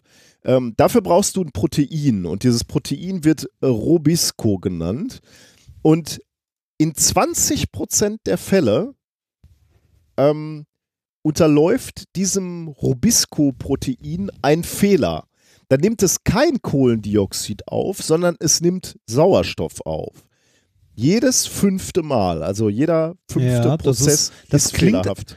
Das klingt ehrlich gesagt, äh, also weiß ich nicht. Eigentlich ist die Natur sonst doch immer so, so krass So- gut in so allem. optimiert, Also, ne? ja. ja, genau, so, so optimiert. Und 20 Prozent klingt jetzt nicht nach, äh, kann mal passieren. Ja, also und äh, da- dafür, dass das so, so fehleranfällig in Anführungsstrichen ist, äh, war ich erstaunt, dass mir das noch nie untergekommen ist. Aber wie gesagt, ich bin auch Physiker und kein Biologe. Ja. Alle Biologen sagen, Ja. schreien jetzt äh, sofort, äh, äh, weiß man doch. Aber für mich war es neu. Was passiert denn dann? Für mich auch. Wenn, ja. wenn Sauerstoff eingebunden wird und nicht CO2, dann entstehen für die Pflanze giftige Stoffwechselprodukte und die müssen entsorgt werden. Ist kein Problem, damit können die, die äh, Pflanzen umgehen, sie können es entsorgen. Äh, dieses Stoffwechselprodukt heißt übrigens Diphosphoglycolat. Und ähm, also wir haben jetzt diesen Prozess, wo Kohlenstoffdioxid ähm, in einer lichtabhängigen Reaktion freigesetzt wird und Sauerstoff wie in einer Atmung verbraucht wird. Ne? Deswegen nennt man das tatsächlich, habe ich in der Wikipedia nachgelesen, auch Lichtatmung. Das Oh, ist ja, schön. da könnten sich die ESO äh, Menschen Ah. da drauf setzen Ja. und machen sie ja, Ah. glaube ich, auch. Also Ja. äh, de- den Begriff gibt es also äh, tatsächlich Lichtatmung. Aber heißt halt, halt nur, dass irgendwie fehlerhaft quasi dieses Sauerstoff eingebaut wird und nicht freigesetzt wird, wie es eigentlich Okay. sein soll. Und diesen, diesen äh, Prozess nennt man Photorespiration. Ähm, das Problem ist, äh, wie gesagt, diese, diese, ähm, diese Stoffwechselprodukte müssen dann abgeführt werden und das kostet die Pflanze relativ viel wertvolle Energie und Ressourcen, die eigentlich besser in die Photosynthese hätten gesteckt werden können. Ähm, denn dieser Mehrverbrauch reduziert einfach die Effizienz der Photosynthese. Und auch da dachte ich na, naiv immer, dass die Photosynthese sehr effizient ist. Aber das ist sie tatsächlich ähm, nicht. Auch wieder nicht. Ja, eben, eben aus dem gleichen Grund nicht. Ne? Wenn, wenn bei, Ja. bei jedem so, ja, fünften, ja, ja, okay, okay. äh, ja. äh, Prozess ein Fehler passiert und dieser Fehler auch noch durch Einsatz von Energie wieder behoben werden muss, heißt es halt, der Prozess ist irgendwie ineffizient. Ja. Ähm, und dieses, dieser, dieser fehlerhafte Einbau von Sauerstoff passiert halt eigentlich immer, es sei denn, wir reden über extrem hohe CO2-Partialdrücke oberhalb von 1%. Dann hast du das Problem nicht. Äh, aber bei Partialdrücken von, von Kohlendioxid, wie wir sie haben, unter einem Prozent, deutlich unter einem Prozent, hast du eben genau dieses Problem, dass dieser Prozess fehlerhaft ähm, abläuft. Und dann gibt es Modellrechnungen, wo man sich angeguckt hat, okay, was wäre denn, ähm, äh, wenn, wenn wir diesen fehlerhaften Einbau nicht hätten, wenn wir diese Photorespiration nicht hätten, ähm, wie viel effizienter könnte dann so ein Prozess ablaufen, die, die Photosynthese. Und da geht man davon äh, aus, wenn man alles berücksichtigt, ne, bei jedem fünften Sch- äh, Mal passiert es und wie viel Energie kostet das Ganze, dass man sa sagt, ähm, der ganze Prozess der Photosynthese könnte um 30 Prozent effizienter sein, beispielsweise ablaufen. Und das heißt halt im Endeffekt, äh, wir büßen Wachstum ein und Ja. letzt, letztendlich damit eben potenzielle Nahrung, die wir nutzen könnten, ähm, äh, um, um Menschen zu ernähren. Und das ist natürlich insbesondere, wenn man sich anguckt, dass die Weltbevölkerung ständig steigt, eine Sache, wo man sagen könnte, da gibt es Optimierungsbedarf, denn möglicherweise könnten wir den Hunger der Welt auch dadurch lösen, dass wir die Pflanzen effektiver arbeiten lassen. Und genau dieser Frage, ja, Ähm, bei, bei, bei diesem Hunger-Welt-Problem, ne, das bei sowas ja, ja. gerne mal äh, rausgeholt wird, ist es, äh, ist es denn tatsächlich eigentlich so, äh, ja, wir haben Hunger auf der Welt, ne? Mhm. Ähm, ist das nicht ein Verteilungsproblem natürlich, eigentlich? eigentlich Das ist ein Verteilungsproblem, oder? Also ist es nicht so, dass wir zu wenig Nahrung produzieren können? Oder ist es so, dass wir weltweit auch zu wenig Nahrung produzieren könnten oder können? Oder aktuell produzieren? Ähm, Weißt du das zufällig, Also ich, oder? ich würde jetzt mal vorsichtig behaupten, es ist äh, ein doppeltes Problem. Also es ist natürlich, wir könnten viel, viel von dem Hunger lösen. Ich habe jetzt keine Zahlen. Wir müssen die Zahlen Okay, nachgucken. ja, guck ja, guck die ja. Zahlen nach, machen wir in den Kommentaren nächste Mal. Ähm, aber mit Sicherheit ist es beides. Es ist ein Verteilungsproblem. Wir könnten viel Hunger und viel Leid in dieser Welt lösen, wenn wir unsere Lebensmittel nicht wegschmeißen würden oder überproduzieren würden. Klar, ganz, ganz klar. Oder wenn wir ein bisschen verzichten würden und nicht immer die dicken Steaks haben müssten, sondern wenn Ja. wir auf den Flächen, wo die paar Kühe rumrennen, wenn da Getreide äh, für die Welt wachsen würde, überhaupt keine Frage. Aber ich bin mir nicht ganz sicher, ob du ob du alle ernähren könntest. Äh, insbesondere auch, wenn du davon ausgehst, dass die Weltbevölkerung möglicherweise noch zulegt. Ja. Aber ja, ich frage mich, ich frage, ich frage mich auch, ob mit dem, was wir aktuell schon produzieren, ohne jetzt irgendwie äh, halt Fleisch, also Fleischproduktion, die irgendwie nicht, Mhm. wie, also nicht wirtschaftlich in diesem Sinne ist, dass wir damit genug Nahrung erzeugen, ob wir nicht mit der Nahrung, die aktuell erzeugt wird, schon äh, das Hungerproblem auf der Welt lösen könnten, wenn es denn ordentlich verteilt wäre. wie gesagt, ich, Weiß ich nicht. ich Ja. nur eine Vermutung, Zahlen gucken Ja. wir uns an. Ich würde sagen, Ja. komplett kriegst du damit nicht gelöst, Okay. sondern dann müsstest du auch etwas umdenken. Aber wie gesagt, einfach nur ins Blaue geschossen. Ja. Ähm, aber ich bin gespannt auf die Zahlen. Ich will einfach nur eine Vermutung abgegeben haben, wie es für einen guten Wissenschaftler üblich ist. Und dann gucken wir uns äh, beim nächsten Mal gu- gucken wir uns die richtigen Zahlen an. Aber die Wissenschaftler haben jetzt gesagt, nee, wir wollen nicht umverteilen. Nein, ich will denen gar nichts un unterstellen, sondern sie haben sich Mhm. einfach mal angeguckt, kann man, kann man erreichen, dass Pflanzen äh, effizienter arbeiten und sie haben eine Studie rausgebracht. Synthetic Glycolate Metabolism Pathways Stimulate Crop Growth and Productivity in the Field. Äh, veröffentlicht in Science, 4. Januar 2019. Wurde uns heute übrigens auch von einem Hörer geschickt, äh, da war es aber schon vorbereitet. Ah, Ähm, Sie haben sich das habe nämlich genau sogar gesehen. die haben sich nämlich die Frage gestellt, ob man möglicherweise mit, mittels Gentechnik diese Fotorespiration verhindern kann, optimieren kann, wie auch immer. Ähm, diese Fotorespiration besteht nämlich normalerweise in einer ganzen Reihe von Einzelschritten. Ähm, und diese Einzelschritte finden auch noch in drei unterschiedlichen Bereichen der Pflanzenzelle statt. Und da kann man sich ähm, vorstellen, dass wenn das so ein komplizierter Prozess ist, der, der mehrere äh, Abteilungen von so Pflanzenzellen beinhaltet, also Prozesse, die, wo Energie übergehen muss oder wo äh, Stoffwechselprodukte, Chemie passieren muss, äh, ablaufen muss, äh, unterschiedliche Bereiche erreichen muss, da kann man sich vorstellen, dass das kompliziert ist und Energie und Zeit kostet. Ähm, deswegen haben sie sich angeguckt, ob man das hier auch schon in gewisser Weise ein bisschen optimieren kann. Ähm, übrigens, nur so als Randnotiz, dieser, dieser, ähm, diese Fotorespiration gilt als einer der verschwenderischsten Prozesse, habe ich ein paar Mal gelesen, jetzt, die es auf der Erde gibt. Liegt, Also glaube ich, der, die von der Natur designt wurden. Genau, ja. Liegt, glaube ich, auch daran, also oder dieses, dieses Verständnis oder dieses, diese Aussage liegt, glaube ich, auch darin begründet, dass Rubisco, also dieses Protein, was für, äh, für diesen Prozess verantwortlich ist oder daran beteiligt ist, ist einfach auch das häufigste Protein, was du auf der Erde finden kannst. Deswegen, äh, wenn, wenn es einfach viel da ist und ein bisschen Energie verschwendet, kann man natürlich sagen, das ist der verschwenderischste Prozess, der auf der Erde stattfindet. Ist aber, glaube ich, ähm, aus meiner Sicht ein klein bisschen reißerisch formuliert, aber okay, Mhm. äh, kann, man, kann man vielleicht so, ähm, kann man vielleicht so sehen. Ähm, noch ein Hinweis, weil du gerade auch schon äh, einen guten Punkt angesprochen hast, wo ich auch so äh, erst innegehalten habe und deswegen dazu noch mal ein bisschen nachgelesen hat. Man glaubt ja immer so, die Natur ist so optimiert, ne? Und so Prozesse, die auch so essentiell sind für diesen Planeten, ähm, sind sind durchoptimiert. Ähm, und dann kann man sich angucken, ob dieser Mechanismus nicht also dieser verschwenderische Mechanismus, ob die Natur nicht irgendwie angestrebt hat, diesen verschwenderischen Mechanismus so ein bisschen abzudämpfen. Und es gibt verschiedene Strategien, die die Natur, die Evolution entwickelt hat, um genau diesem verschwenderischen Prozess so ein bisschen entgegenzuwirken. So gibt es zum Beispiel im Wasser lebende Grünalgen, ähm, die haben Mechanismen entwickelt, die Kohlenstoffdioxid konzentrieren.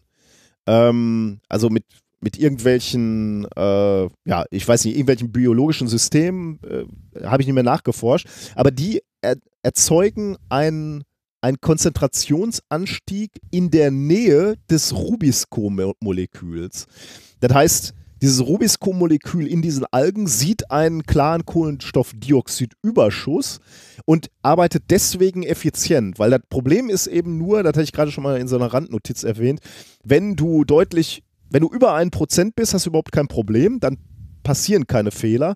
Wenn du deutlich unter einem Prozent CO2-Partialdruck bist, dann er, er, er, passieren eben diese Fehler. Und wenn du bei einer, bei einer Kohlenstoffdioxidkonzentration bist, wie sie unserer Atmosphäre entspricht, ist, sind die Fehler halt so hoch wie 20 Prozent. Äh, und deswegen äh, tauchen die so häufig auf. Aber deswegen gibt es halt verschiedene Strategien, wie die Natur das versucht zu verhindern. Eben zum Beispiel, indem künstlichen Kohlenstoffdioxidüberschuss erzeugt.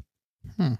Da siehst du übrigens auch, dass das ein Problem ist, äh, von den Pflanzen, was nicht von Anfang an da war. Ne? Unsere Atmosphäre hatte ja mal durchaus mehr CO2, nämlich äh, zu frühen Zeiten äh, unserer, äh, unserer Biosphäre. Da war, der, war, war die Atmosphäre mal deutlich ähm, CO2-haltiger. Äh, und da war das Ganze nicht so sehr ein Problem. Aber mittlerweile haben wir etwas weniger CO2 in der Atmosphäre. Äh, und äh, da wird es ein, Problem ist es jetzt auch nicht, aber ein Effekt, der beobachtbar ist und eben zu gewissen Verlusten führt. So, aber jetzt zurück, zurück zu dieser Studie. Die Forscher haben jetzt diese Pflanzen äh, mit gentechnischen Methoden verändert. Und zwar so. Und optimiert. Optimiert. Dass, äh, und zwar so, dass diese Photorespiration anders verläuft. Und zwar insbesondere anders verläuft. Also waren ganz viele biologische und chemische Prozesse, die ich alle nicht verstanden habe. Aber die Quintessenz ist, sie verläuft schneller, kürzer. Ich hatte gerade gesagt, normalerweise sind da viele Bereiche der Zelle ähm, dran beteiligt und dadurch ist der Prozess langsam, träge und kostspielig. Und sie haben es eben geschafft, dass dieser diese Fotorespiration nicht mehr ähm, drei Compartments beinhaltet, sondern einfach schneller ist, kürzer ist. Es sind weniger Einzelschritte ähm, notwendig. Und sie haben tatsächlich drei alternative Prozesse gefunden, die möglicherweise diesen natürlichen Prozess ersetzen können, ähm, die äh, dann nur noch in den Chloroplasten ablaufen. Also wie gesagt, aus drei Compartments dann nur noch eine nehmen, nur noch in den Chloroplasten und damit eben effizienter und schneller ablaufen. Haben sie gemacht mit einer Modell, ähm, Pflanze, die uns auch schon einige Male begegnet ist, bei Pflanzen, die, die Stubenfliege, nee, oder wie, wie, wie heißt diese äh, Fliege bei den äh, Biologen noch immer, die da immer genommen wird? Also diese. Ja, diese Eintagsfliege. Diese ne? Eintagsfliege, genau. Die Eintagsfliege unter den Pflanzen ist die Tabakpflanze. Da hatten wir uns auch schon Ah. mal äh, ganz oft drüber unterhalten. Die wird immer gerne als Modellexperiment genommen. Drosophila heißt die, die Fliege, glaube ich, ne? Aber ist auch egal. Aber hier die Tabakpflanze haben die hier jetzt genommen. Ähm, ist eben eine bewährte Modellpflanze, wenn es um Getreideforschung oder was auch immer äh, ging. Ähm, und was sie jetzt gesehen haben, diese transgenen Pflanzen, die sie da äh, herangezüchtet haben, die übrigens Gene einer Grünalgenpflanze enthalten, also da schließt sich so ein bisschen der Kreis wieder, ähm, entwickelte sich in Gewächshäusern und auf Feldern, also gab, gab auch Freilandexperimente, im Vergleich zu nicht veränderten Pflanzen deutlich schneller. Also konkret produzierten diese Pflanzen 40 Prozent mehr Biomasse.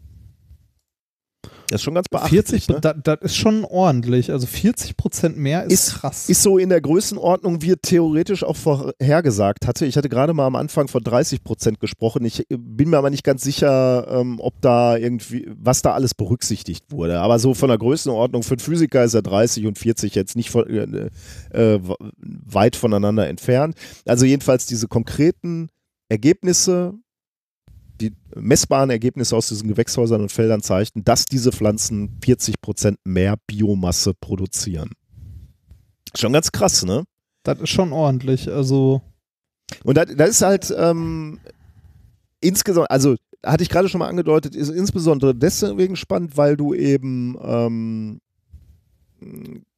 also wenn du jetzt davon ausgehst, dass wir mehr Menschen ernähren müssen, dann ist das natürlich schon mal eine, eine Aussage. Und es ist eine Aussage, wenn wir uns in Zukunft damit rumplagen müssen, dass unser Klima, dass es wärmer wird, ähm, dann läuft dieser, dieser Photosyntheseprozess nämlich äh, zusätzlich mit, mit der Temperatur zusätzlich fehlerbehaftet ab. Also je, je heißer es ist, desto mehr Fehler passieren und deswegen, desto schlechter wachsen Pflanzen. Weil eben Energie verloren geht für diesen äh, Reparaturprozess. Korrektur. Für, für die Korrektur, Ja. genau. Ähm, deswegen auch, wenn man berücksichtigt, dass es heißer wird äh, mit den kommenden Jahren, wäre es ganz gut, wenn wir, wenn wir dann Pflanzen hätten, die damit mit den veränderten klimatischen Bedingungen umgehen können.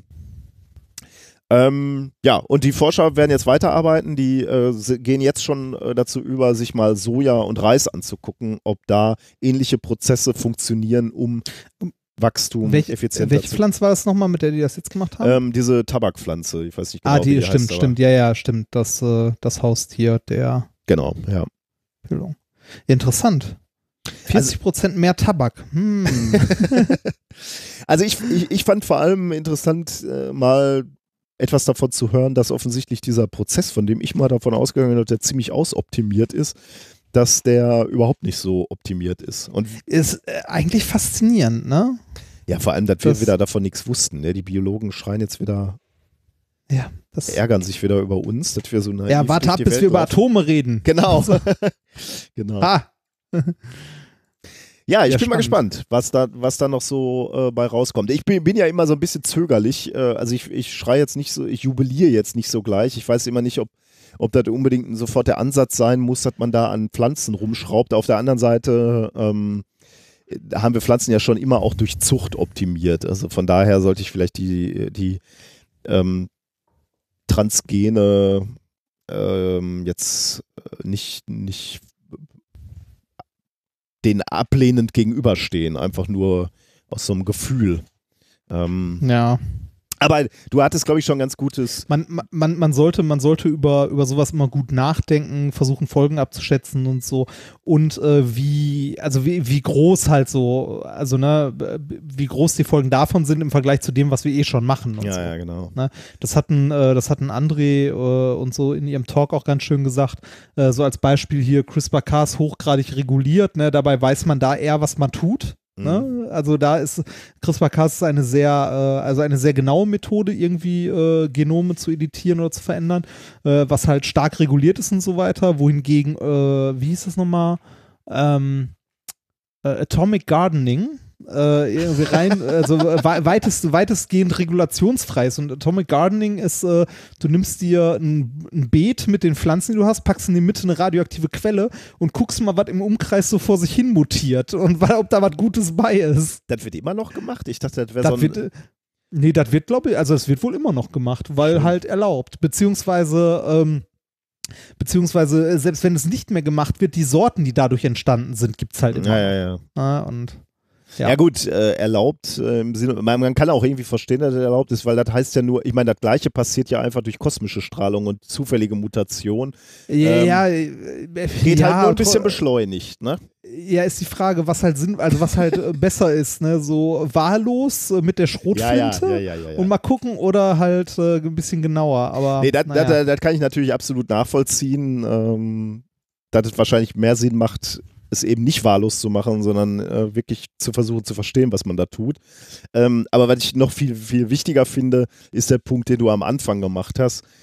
Ähm, müssen wir jetzt wirklich Pflanzen optimieren, wenn es nicht eigentlich auch dadurch ginge, dass wir mal ein bisschen sinnvoller unsere Ressourcen verteilen würden. Ne? Also ich fände es halt ein bisschen blöd, wenn, wenn es jetzt dadurch äh, g- ermöglicht wird, dass wir äh, super, hyper Powerpflanzen erzeugen. Davon haben die Leute ja, die armen Leute wieder nichts. Ne? Die kriegen ja nicht die neuen Pflanzen, sondern wir, Ja, wir verkaufen die dann an unsere Bauern. Ja, die, äh, genau, die, die Frage ist, äh, was das Problem ist, genau, um mehr Profit zu machen. Ne? Ja. Äh, die Frage ist, was das Problem ist. Ist das Problem tatsächlich ein, ein Mangel insgesamt oder ist das also in erster Linie wahrscheinlich erstmal ein Verteilungsproblem? Genau. Ist aber, wie gesagt, kein, sollte. kein Vorwurf an die Wissenschaftler. Die Wissenschaftler Ja. können natürlich nur machen, was ihr Metier ist, nämlich äh, forschen und Dinge optimieren und verstehen wollen. Das finde ich, finde ich super. Aber das muss jetzt nicht, das sollte vielleicht nicht der erste Gedanke sein, wenn man sagt, wir wollen das Hungerproblem dieser Welt lösen. Denn wenn wir es wirklich Ja. machen wollen, dann könnten wir schon längst viel, viel mehr tun. Und dann lasst Ja, uns verdammt nochmal genau. machen und nicht auf irgendwelche Wissenschaftler hoffen, die was entwickeln und dann wird es doch als Patent weggekauft und dann äh, verkauft es halt wieder äh, Bayer oder wer, was weiß ich, wer super Saatgut verkauft. Äh, da, damit lösen wir gar nichts. Nur, Ja. nur das Profitstreben von, von irgendwelchen Großkonzernen. Ja. Okay, aber die Forschung ist die ist. Stimmung wieder am Boden, sehr schön. Richt uns wieder auf, junger Ja. Padawan. Äh, Kommen wir zu Thema 4, Sterntaler. Ah, das klingt doch schon Ja, das klingt schön, ne? Und das ist ein Weltraumthema von Oh, mir. von dir. Ja, Wahnsinn, ne? Ein Oh. Weltraumthema von mir. Äh, das, also das äh, ist schon etwas älter, als es an uns vorbeiflog. Ähm, ich glaube, dass, ich weiß gar nicht habe ich es mir irgendwo aufgeschrieben, wann das Ding eigentlich erschienen ist. Ich glaube, es war äh, November. Im November kam das Paper raus, äh, aber es ist äh, erst in den, also erst Dezember oder so ein bisschen so in der populärwissenschaftlichen äh, in den Blogs und so gelandet und ich, äh, also mir, mir ist es gar nicht aufgefallen, mir wurde es äh, bei einer ähm, bei einem Gespräch äh, am Weihnachtstisch hat mich jemand darauf hingewiesen und dann habe ich doch gedacht, das könnte ich nochmal nachgucken, weil wäre ja peinlich, äh, wenn man das nicht wüsste. So als Physiker, wenn es um Weltraum geht.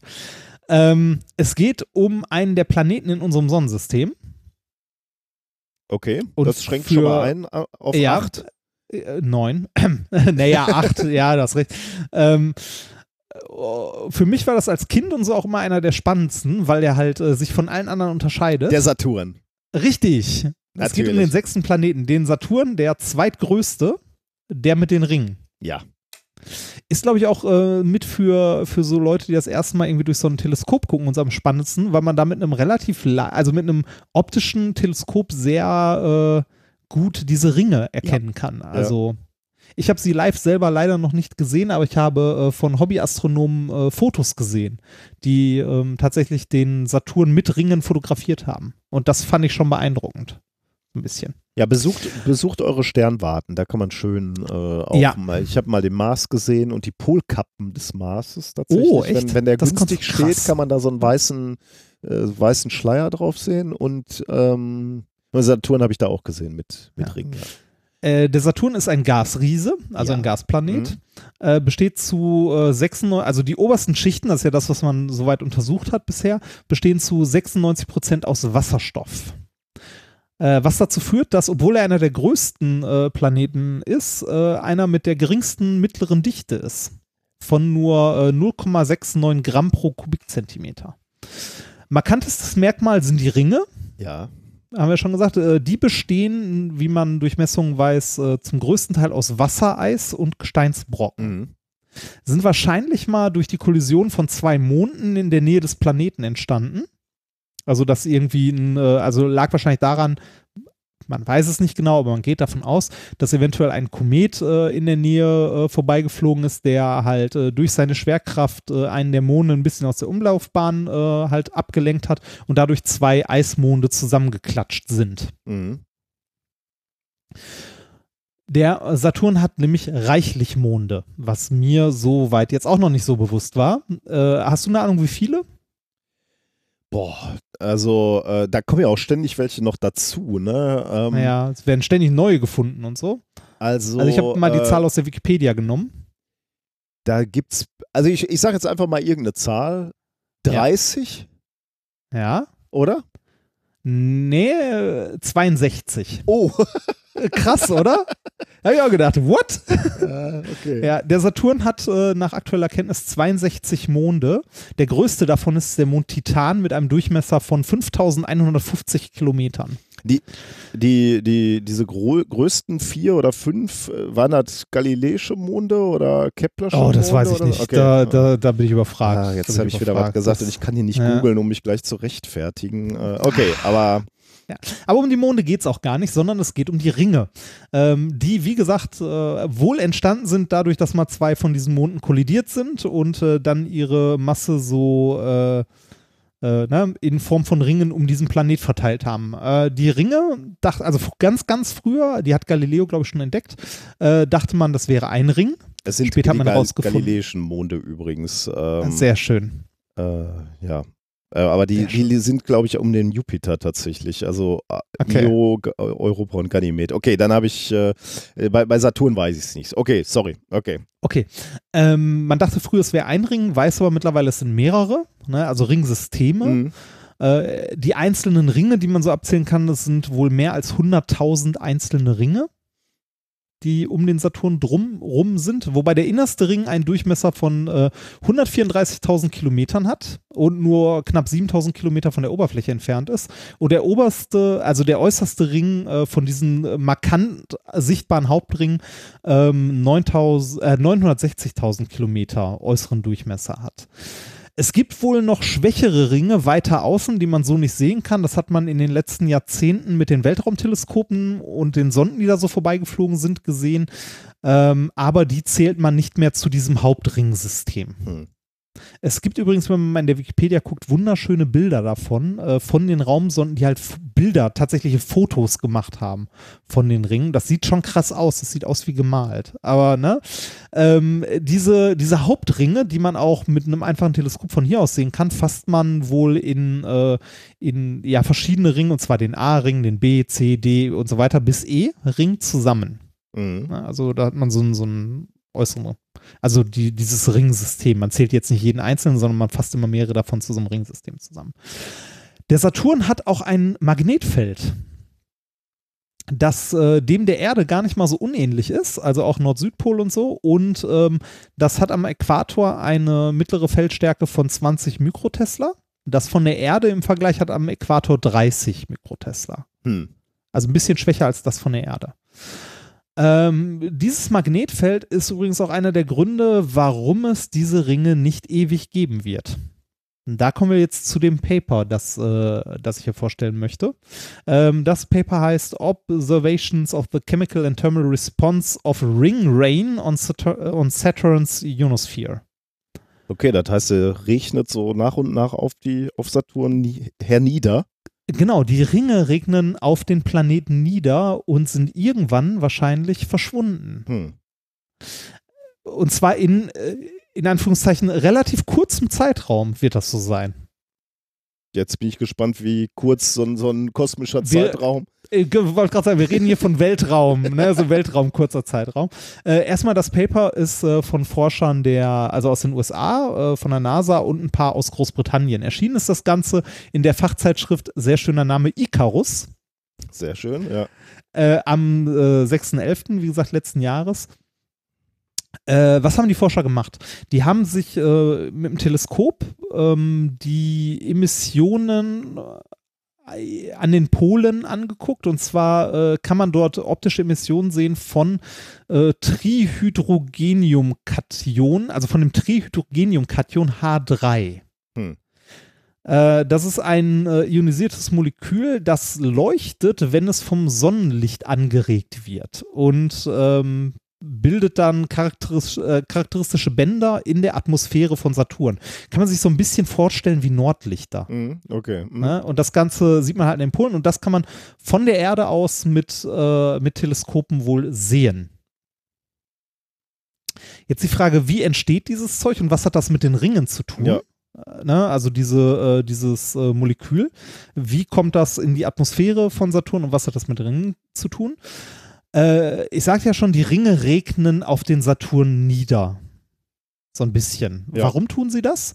Erstmal, ähm, diese Ringe ähm, bestehen ja, wie gesagt, aus, äh, aus Eis und aus Gesteinsbrocken und zwar welche, die sich um Saturn bewegen und zwar mit der Geschwindigkeit, die genau der Zentripetalkraft entspricht, die der äh, Saturn durch seine Gravitation aufbringt. Ja. Ne, Also die sind im Gleichgewicht, kann man sagen. Ne? Die werden zwar Sonst durch würden sie die, abstürzen. Genau, sonst würden sie entweder auf den Saturn draufstürzen oder wegfliegen. Ja, Und die sind genau genau. im Gleichgewicht. Ja. Jetzt sind die aber nicht, ähm, jetzt sind die ja nicht äh, in einem komplett äh, abgeschlossenen System, sondern diese Ringe, wie ja schon gesagt, von hier aus sieht man sie ja ohne Probleme. Das heißt, die bekommen auch eine entsprechende Ladung Sonnenlicht ab. Mhm. Also UV-Strahlung beziehungsweise Sonnenstrahlung. Und diese Sonnenstrahlung trägt natürlich in dieses System Energie ein. Und hier ist es so, dass, die, dass das UV-Licht äh, wahrscheinlich diese äh, Gesteins- und Eisbrocken elektrisch auflädt, Ah, hm. ein bisschen.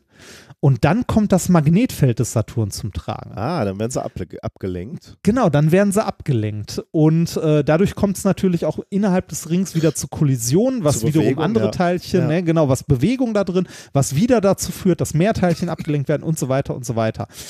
Äh, Abgesehen davon kann es natürlich auch noch so gravimetrische Störungen geben, wenn wieder mal irgendwie ein dicker Komet oder so vorbeikommt. Oder ein aber das Mond, ist ne? Der hat ja auch ein paar äh, Monde, genau. wie du gerade genau sagtest. oder ein Mond.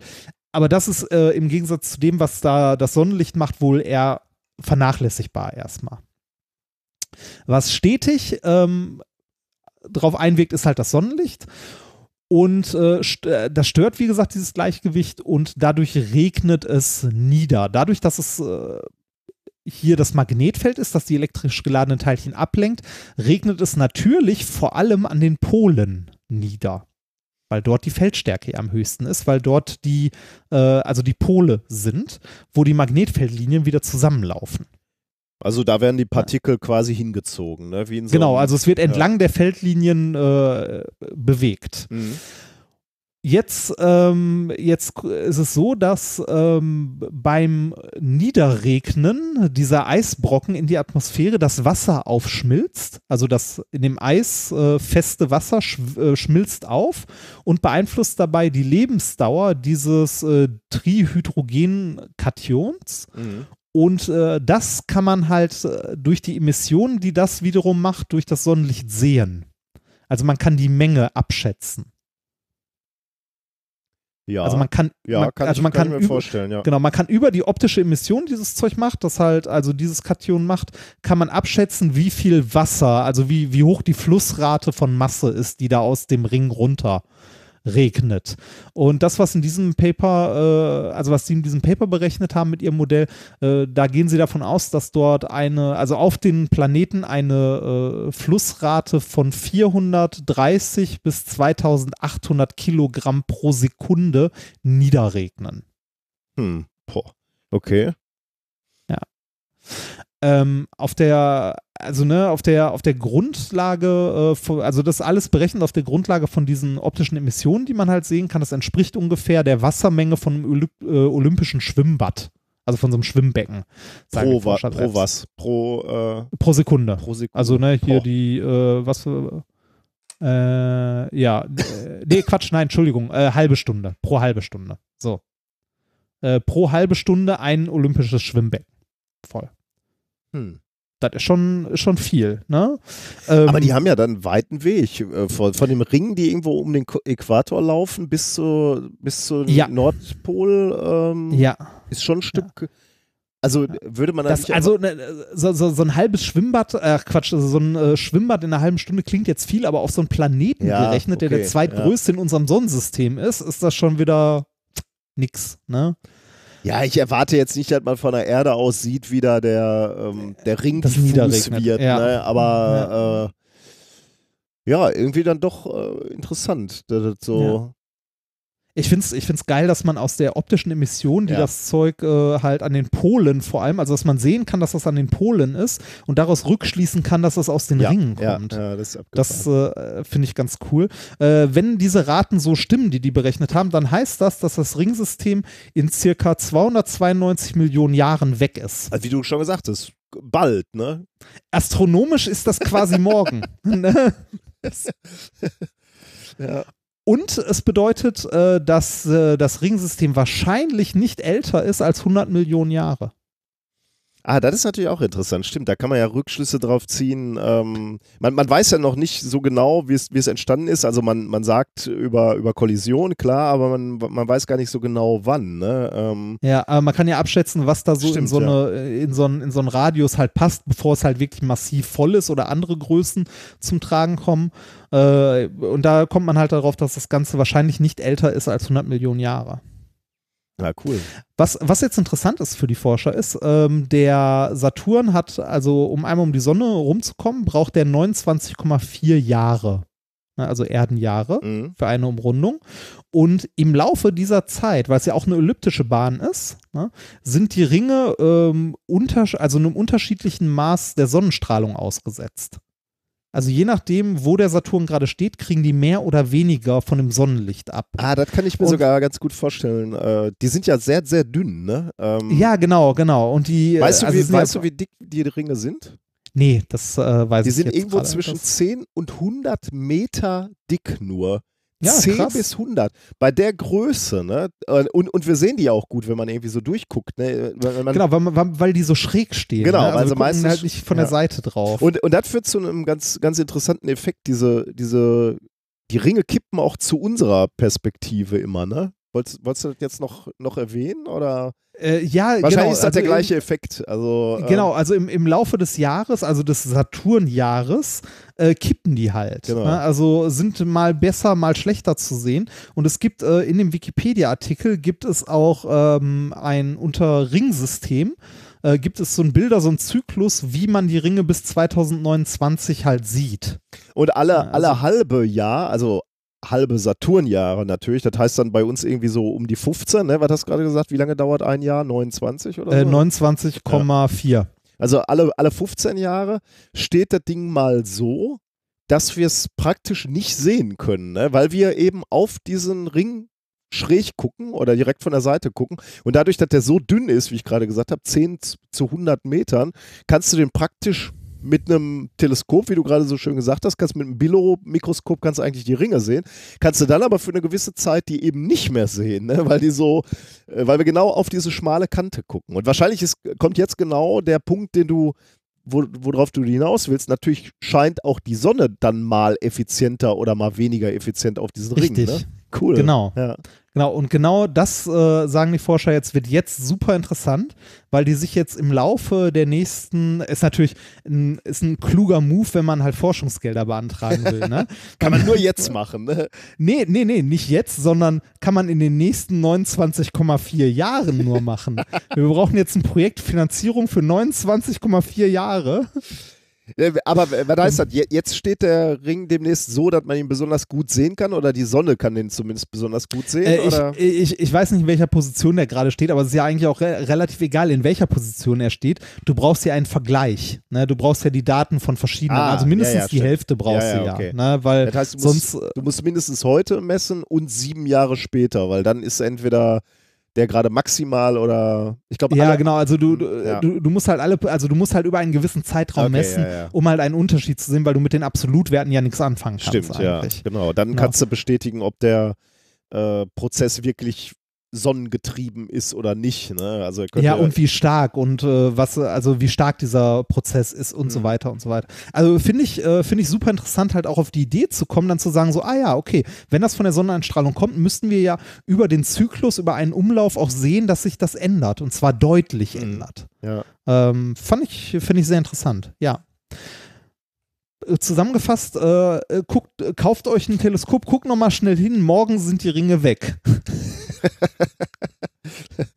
so.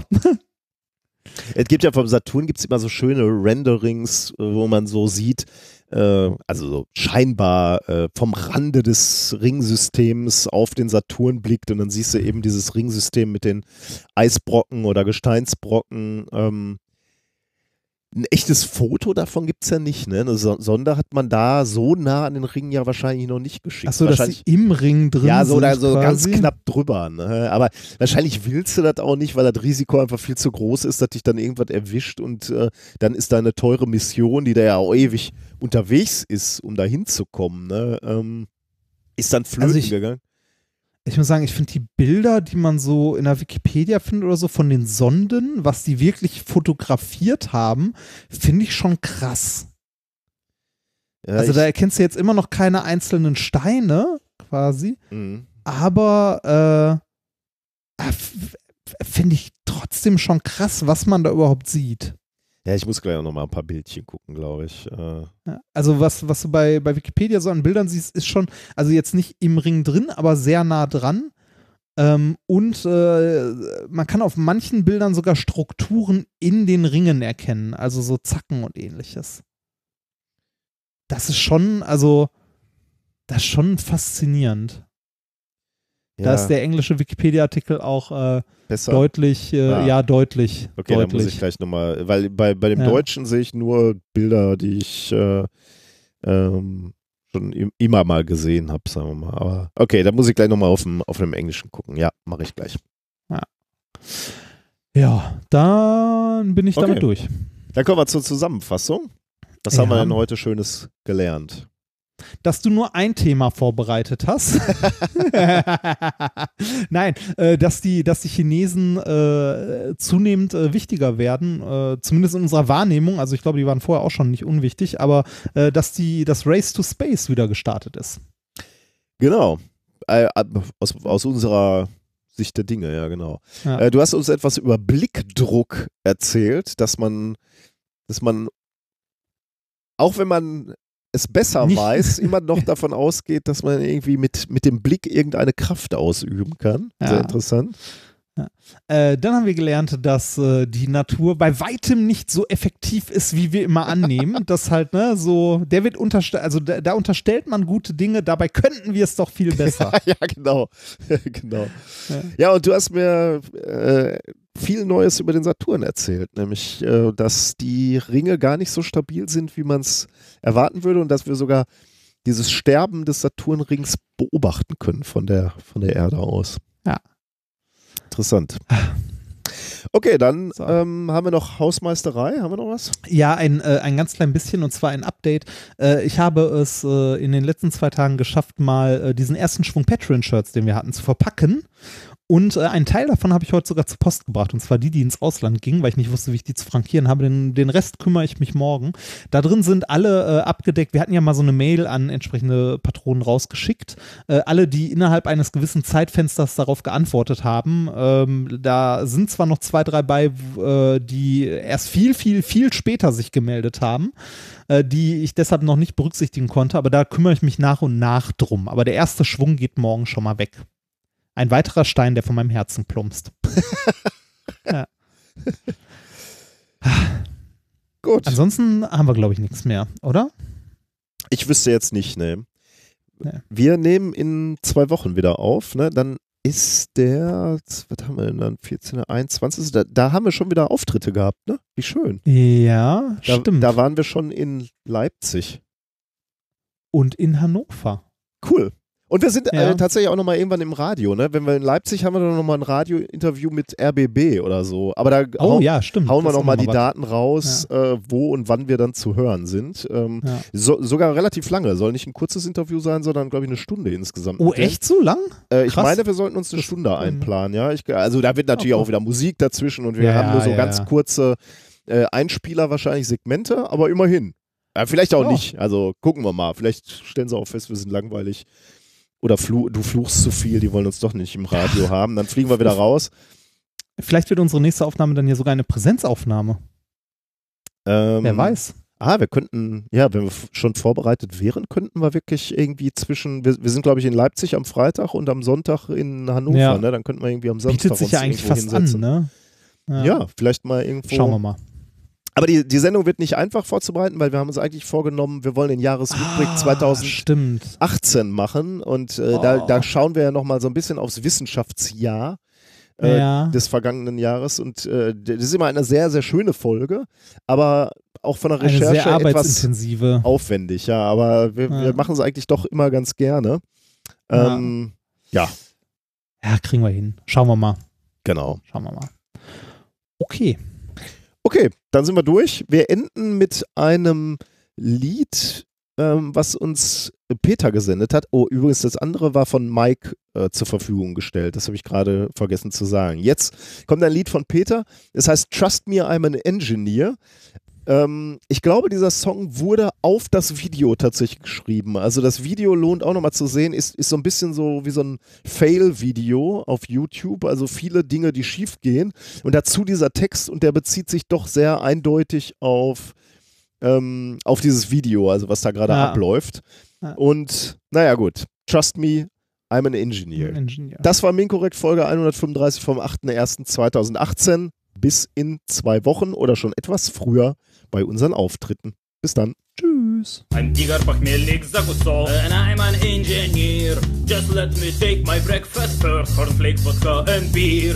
And tell and show you all of mine Constructions everywhere I can explain the world for you All that I need is chair I built many buildings Well, some of them have failed I had to leave my country, so through the sea I sail. Trust me, I'm an engineer. I think we put this thing right here. Trust me, I'm an engineer. What the fuck did just happen here? Trust me, I'm an engineer with epic skill and epic gear. Trust me, I'm an engineer. Oh shit, I think I'm out of here. I build a lot of bridges, some of them even dance. My buildings are very secure, intruders have no chance. You want to drive a broken car? I can help you in this. No wheel, no tire, no problem. Those parts I never miss. I drive my tractor like a boss. See what jump I just did? You say this is impossible, just like I give a shit. Trust me, I'm an engineer. I think we put this thing right here. Trust me, I'm an engineer. What the fuck did just happen here? Trust me, I'm an engineer with epic skill and epic gear. Trust me, I'm an engineer. Oh shit, I think I'm out of here. I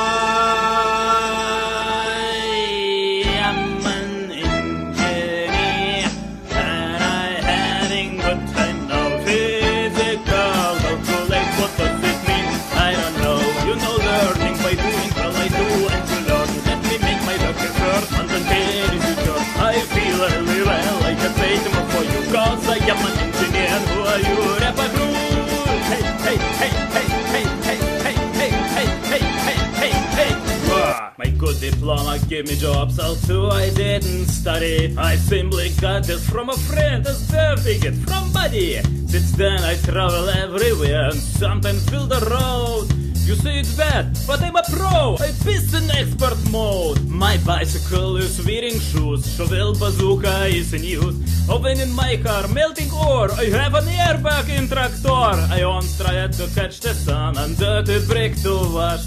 Now I say my work here is done. Was hard day. Oh my gosh. So trust me, I'm an engineer. Now come on, all together, all together. Trust me, I'm an engineer. What the fuck did just happen here? Trust me, I'm an engineer with epic skill and epic gear. Trust me, I'm an engineer. Okay, now you on YouTube also sing. Trust me, I'm an engineer. I think we put this thing right here. Trust me, I'm an engineer. What the fuck did just happen here? Trust me, I'm an engineer with epic skill and epic gear. Trust me, I'm an engineer. Okay, now one more time all together. One, two, three, four. Trust me, I'm an engineer. I think we put this thing right here. Trust me, I'm an engineer. What the fuck did just happen here? gear, trust me, I'm an engineer with epic skill and epic gear, trust me, I'm an engineer. Oh shit, I think I'm out of here. Yeah, very nice. I clap for all who just sing it loud with me together, and all those who sing it in their minds, for those I clap in my mind.